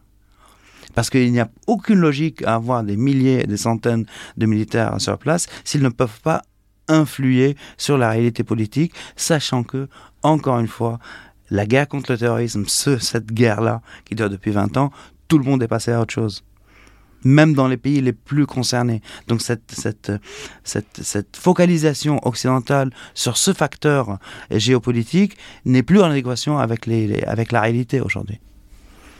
Il était bon pour nous. Là. On Ouais, a déjà été très long, mais, Ouais. mais en Non, même temps, non, le Sahel, je- euh, voilà, on n'allait pas résoudre ça en un quart d'heure. hein. Pas voilà. Encore une fois, il y a, y a des principes de réalité. Je suis d'accord avec euh, avec Wassim. euh, avec tout ce qu'on qu'on peut penser, on n'est pas là et on n'a pas les moyens d'imposer euh, une une vision du monde, un modèle de société. Et, il faut faut se, se réfréner de, le faire et d'être dans dans cette dans cette logique de, de- des donneurs de leçons ou de moralisateurs. Pour autant il y a un certain nombre de valeurs avec lesquelles on n'est pas euh, obligé de faire des compromis euh, massifs. Et donc on peut choisir aussi un certain nombre de partenaires. Il y a des partenaires voilà qui sont trop à l'opposé euh, de ces valeurs. Et donc mais il y en a d'autres avec qui c'est compatible sans rentrer dans le détail. Je pense que voilà il y a un certain nombre de pays notamment sur les pays de la côte où à la fois les intérêts euh, sont plus importants. Euh, les pays sont plus stables, ont plus de moyens euh, aussi de se défendre face à la, progression de ces groupes djihadistes. La gouvernance est voilà moins problématique, même si elle a plein de problèmes évidemment, et, qui sont aujourd'hui des partenaires fiables qui ne demandent pas le, le- départ de la France. Voilà, se concentrer sur quelques partenariats en disant avec eux, vous êtes nos alliés, vous êtes des partenaires stratégiques. Je note d'ailleurs que le terme de partenaire stratégique qu'on met un peu euh, à toutes les sauces en France, on ne l'utilise pas pour l'Afrique et c'est dommage. En fait, on a quelques partenaires stratégiques. Le Sénégal en est un, la Côte d'Ivoire en est un. Euh, on pourra en avoir, euh, en avoir d'autres. D'ailleurs, en dehors de l'Afrique francophone, hein, il y a des choses qui, se font très, qui sont très intéressantes avec le Ghana. Le Nigeria, c'est un pays compliqué, hein, évidemment, qui n'est pas forcément aussi demandeur. Et donc se dire, bah voilà, ça c'est euh, des partenaires euh, qui sont euh, globalement démocratiques, avec lesquels on peut euh, structurer quelque chose. Sans ingérence, sans interventionnisme euh, excessif, on va les aider euh, et parce que ça nous intéresse nous, évidemment, c'est pour nos intérêts, c'est parce qu'on n'a pas envie d'avoir euh, des djihadistes qui sont euh, sur euh, le littoral atlantique euh, et qui, qui ont la main sur, de, sur, sur des sur des grandes villes. Et puis et puis accessoirement parce qu'on a aussi besoin d'avoir des partenaires dans la zone, euh, parce qu'on ne veut pas tout laisser à des compétiteurs stratégiques. Et ça, pour moi, c'est quelque chose qui est audible, qui est audible par les Africains, ils le comprennent, euh, et il y, a, des points de, convergence. Après, sur, sur les autres zones, malheureusement, aujourd'hui, euh, on va être dans le containment, dans l'endiguement de la menace. On va essayer de faire en sorte que ça déborde pas trop. On peut faire du contre-terrorisme unilatéral ponctuellement euh, quand on identifie que tel ou tel individu a vraiment des velléités contre des intérêts français. Je pense qu'il faut s'autoriser aller le frapper. On sait très bien que ça résoudra pas les problèmes politiques, mais ça permet voilà de maintenir euh, maintenir du renseignement sur la zone, maintenir euh, éventuellement des alliances euh, de circonstances. Bon bah voilà, il y on, l'a fait dans d'autres endroits. Il y a des groupes avec lesquels on a des convergences, avec lesquels on peut travailler. Il y a des services qui sont spécialisés pour ça. Il y a des forces, des commandements qui sont spécialisés pour ça. Je pense évidemment aux opérations spéciales. Je pense à d'autres acteurs aussi. Bon, ben voilà, avec avec un dispositif comme ça réduit, plus euh, sans, sans ambition démesurée, sans créer des attentes démesurées, effectivement, euh, et ben euh, on peut maintenir, on peut maintenir une, un, on va dire, voilà, un, un- un minimum de, de contrôle sur la protection, sur la protection de nos intérêts, et surtout faire des choses qui dépendent de nous. C'est le gros, la, la, la grosse faiblesse de l'opération Barkhane, c'est que finalement la condition de succès de l'opération Barkhane dépendait des autres. Elle ne dépendait pas de nous. On pouvait faire le meilleur travail possible, et je pense qu'il y a un, très, un travail très solide et très euh, louable qui a été accompli. En fait, son succès ne dépendait pas de ce qui était fait par la partie française. Et donc ça, évidemment, vous remettez à l'autre pour savoir si ça marche ou si ça marche pas. Donc demain, euh, il faut euh, effectivement réduire les ambitions et faire en sorte que les objectifs, les missions soient des choses qui dépendent de ce qu'on est capable de faire et on n'est pas capable de faire, euh, voilà, on n'est pas capable de transformer ces sociétés euh, et il faut pas chercher à le faire. Et, dernière chose, sans oublier, euh, aujourd'hui, j'insiste là-dessus, que le- les règles du, jeu sur le théâtre africain et même mondial sont en train de changer. Donc, ce que les adversaires s'autorisent, quand on parle des Russes, des Chinois ou, d'autres, hein, même les Iraniens en Afrique, les pays occidentaux ne ne se l'autorisent plus. Donc ça, il, faut faire une prise de conscience de cela. Et est-ce que, avec ce changement des règles du jeu, les pays occidentaux vont s'adapter à cela ou pas?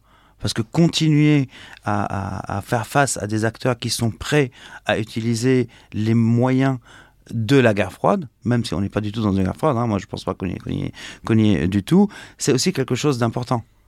Ça veut dire que les Français ne sont pas seuls sur ce continent et ceux d'en face utilisent des moyens qu'aujourd'hui les Français et les Occidentaux n'utiliseraient plus. Parce qu'on est sorti justement de la France-Afrique qui soutient les coups d'État ou qui les provoque et de la manipulation pure et dure euh, des intérêts comme ça se faisait euh, il y a euh, 50 ans.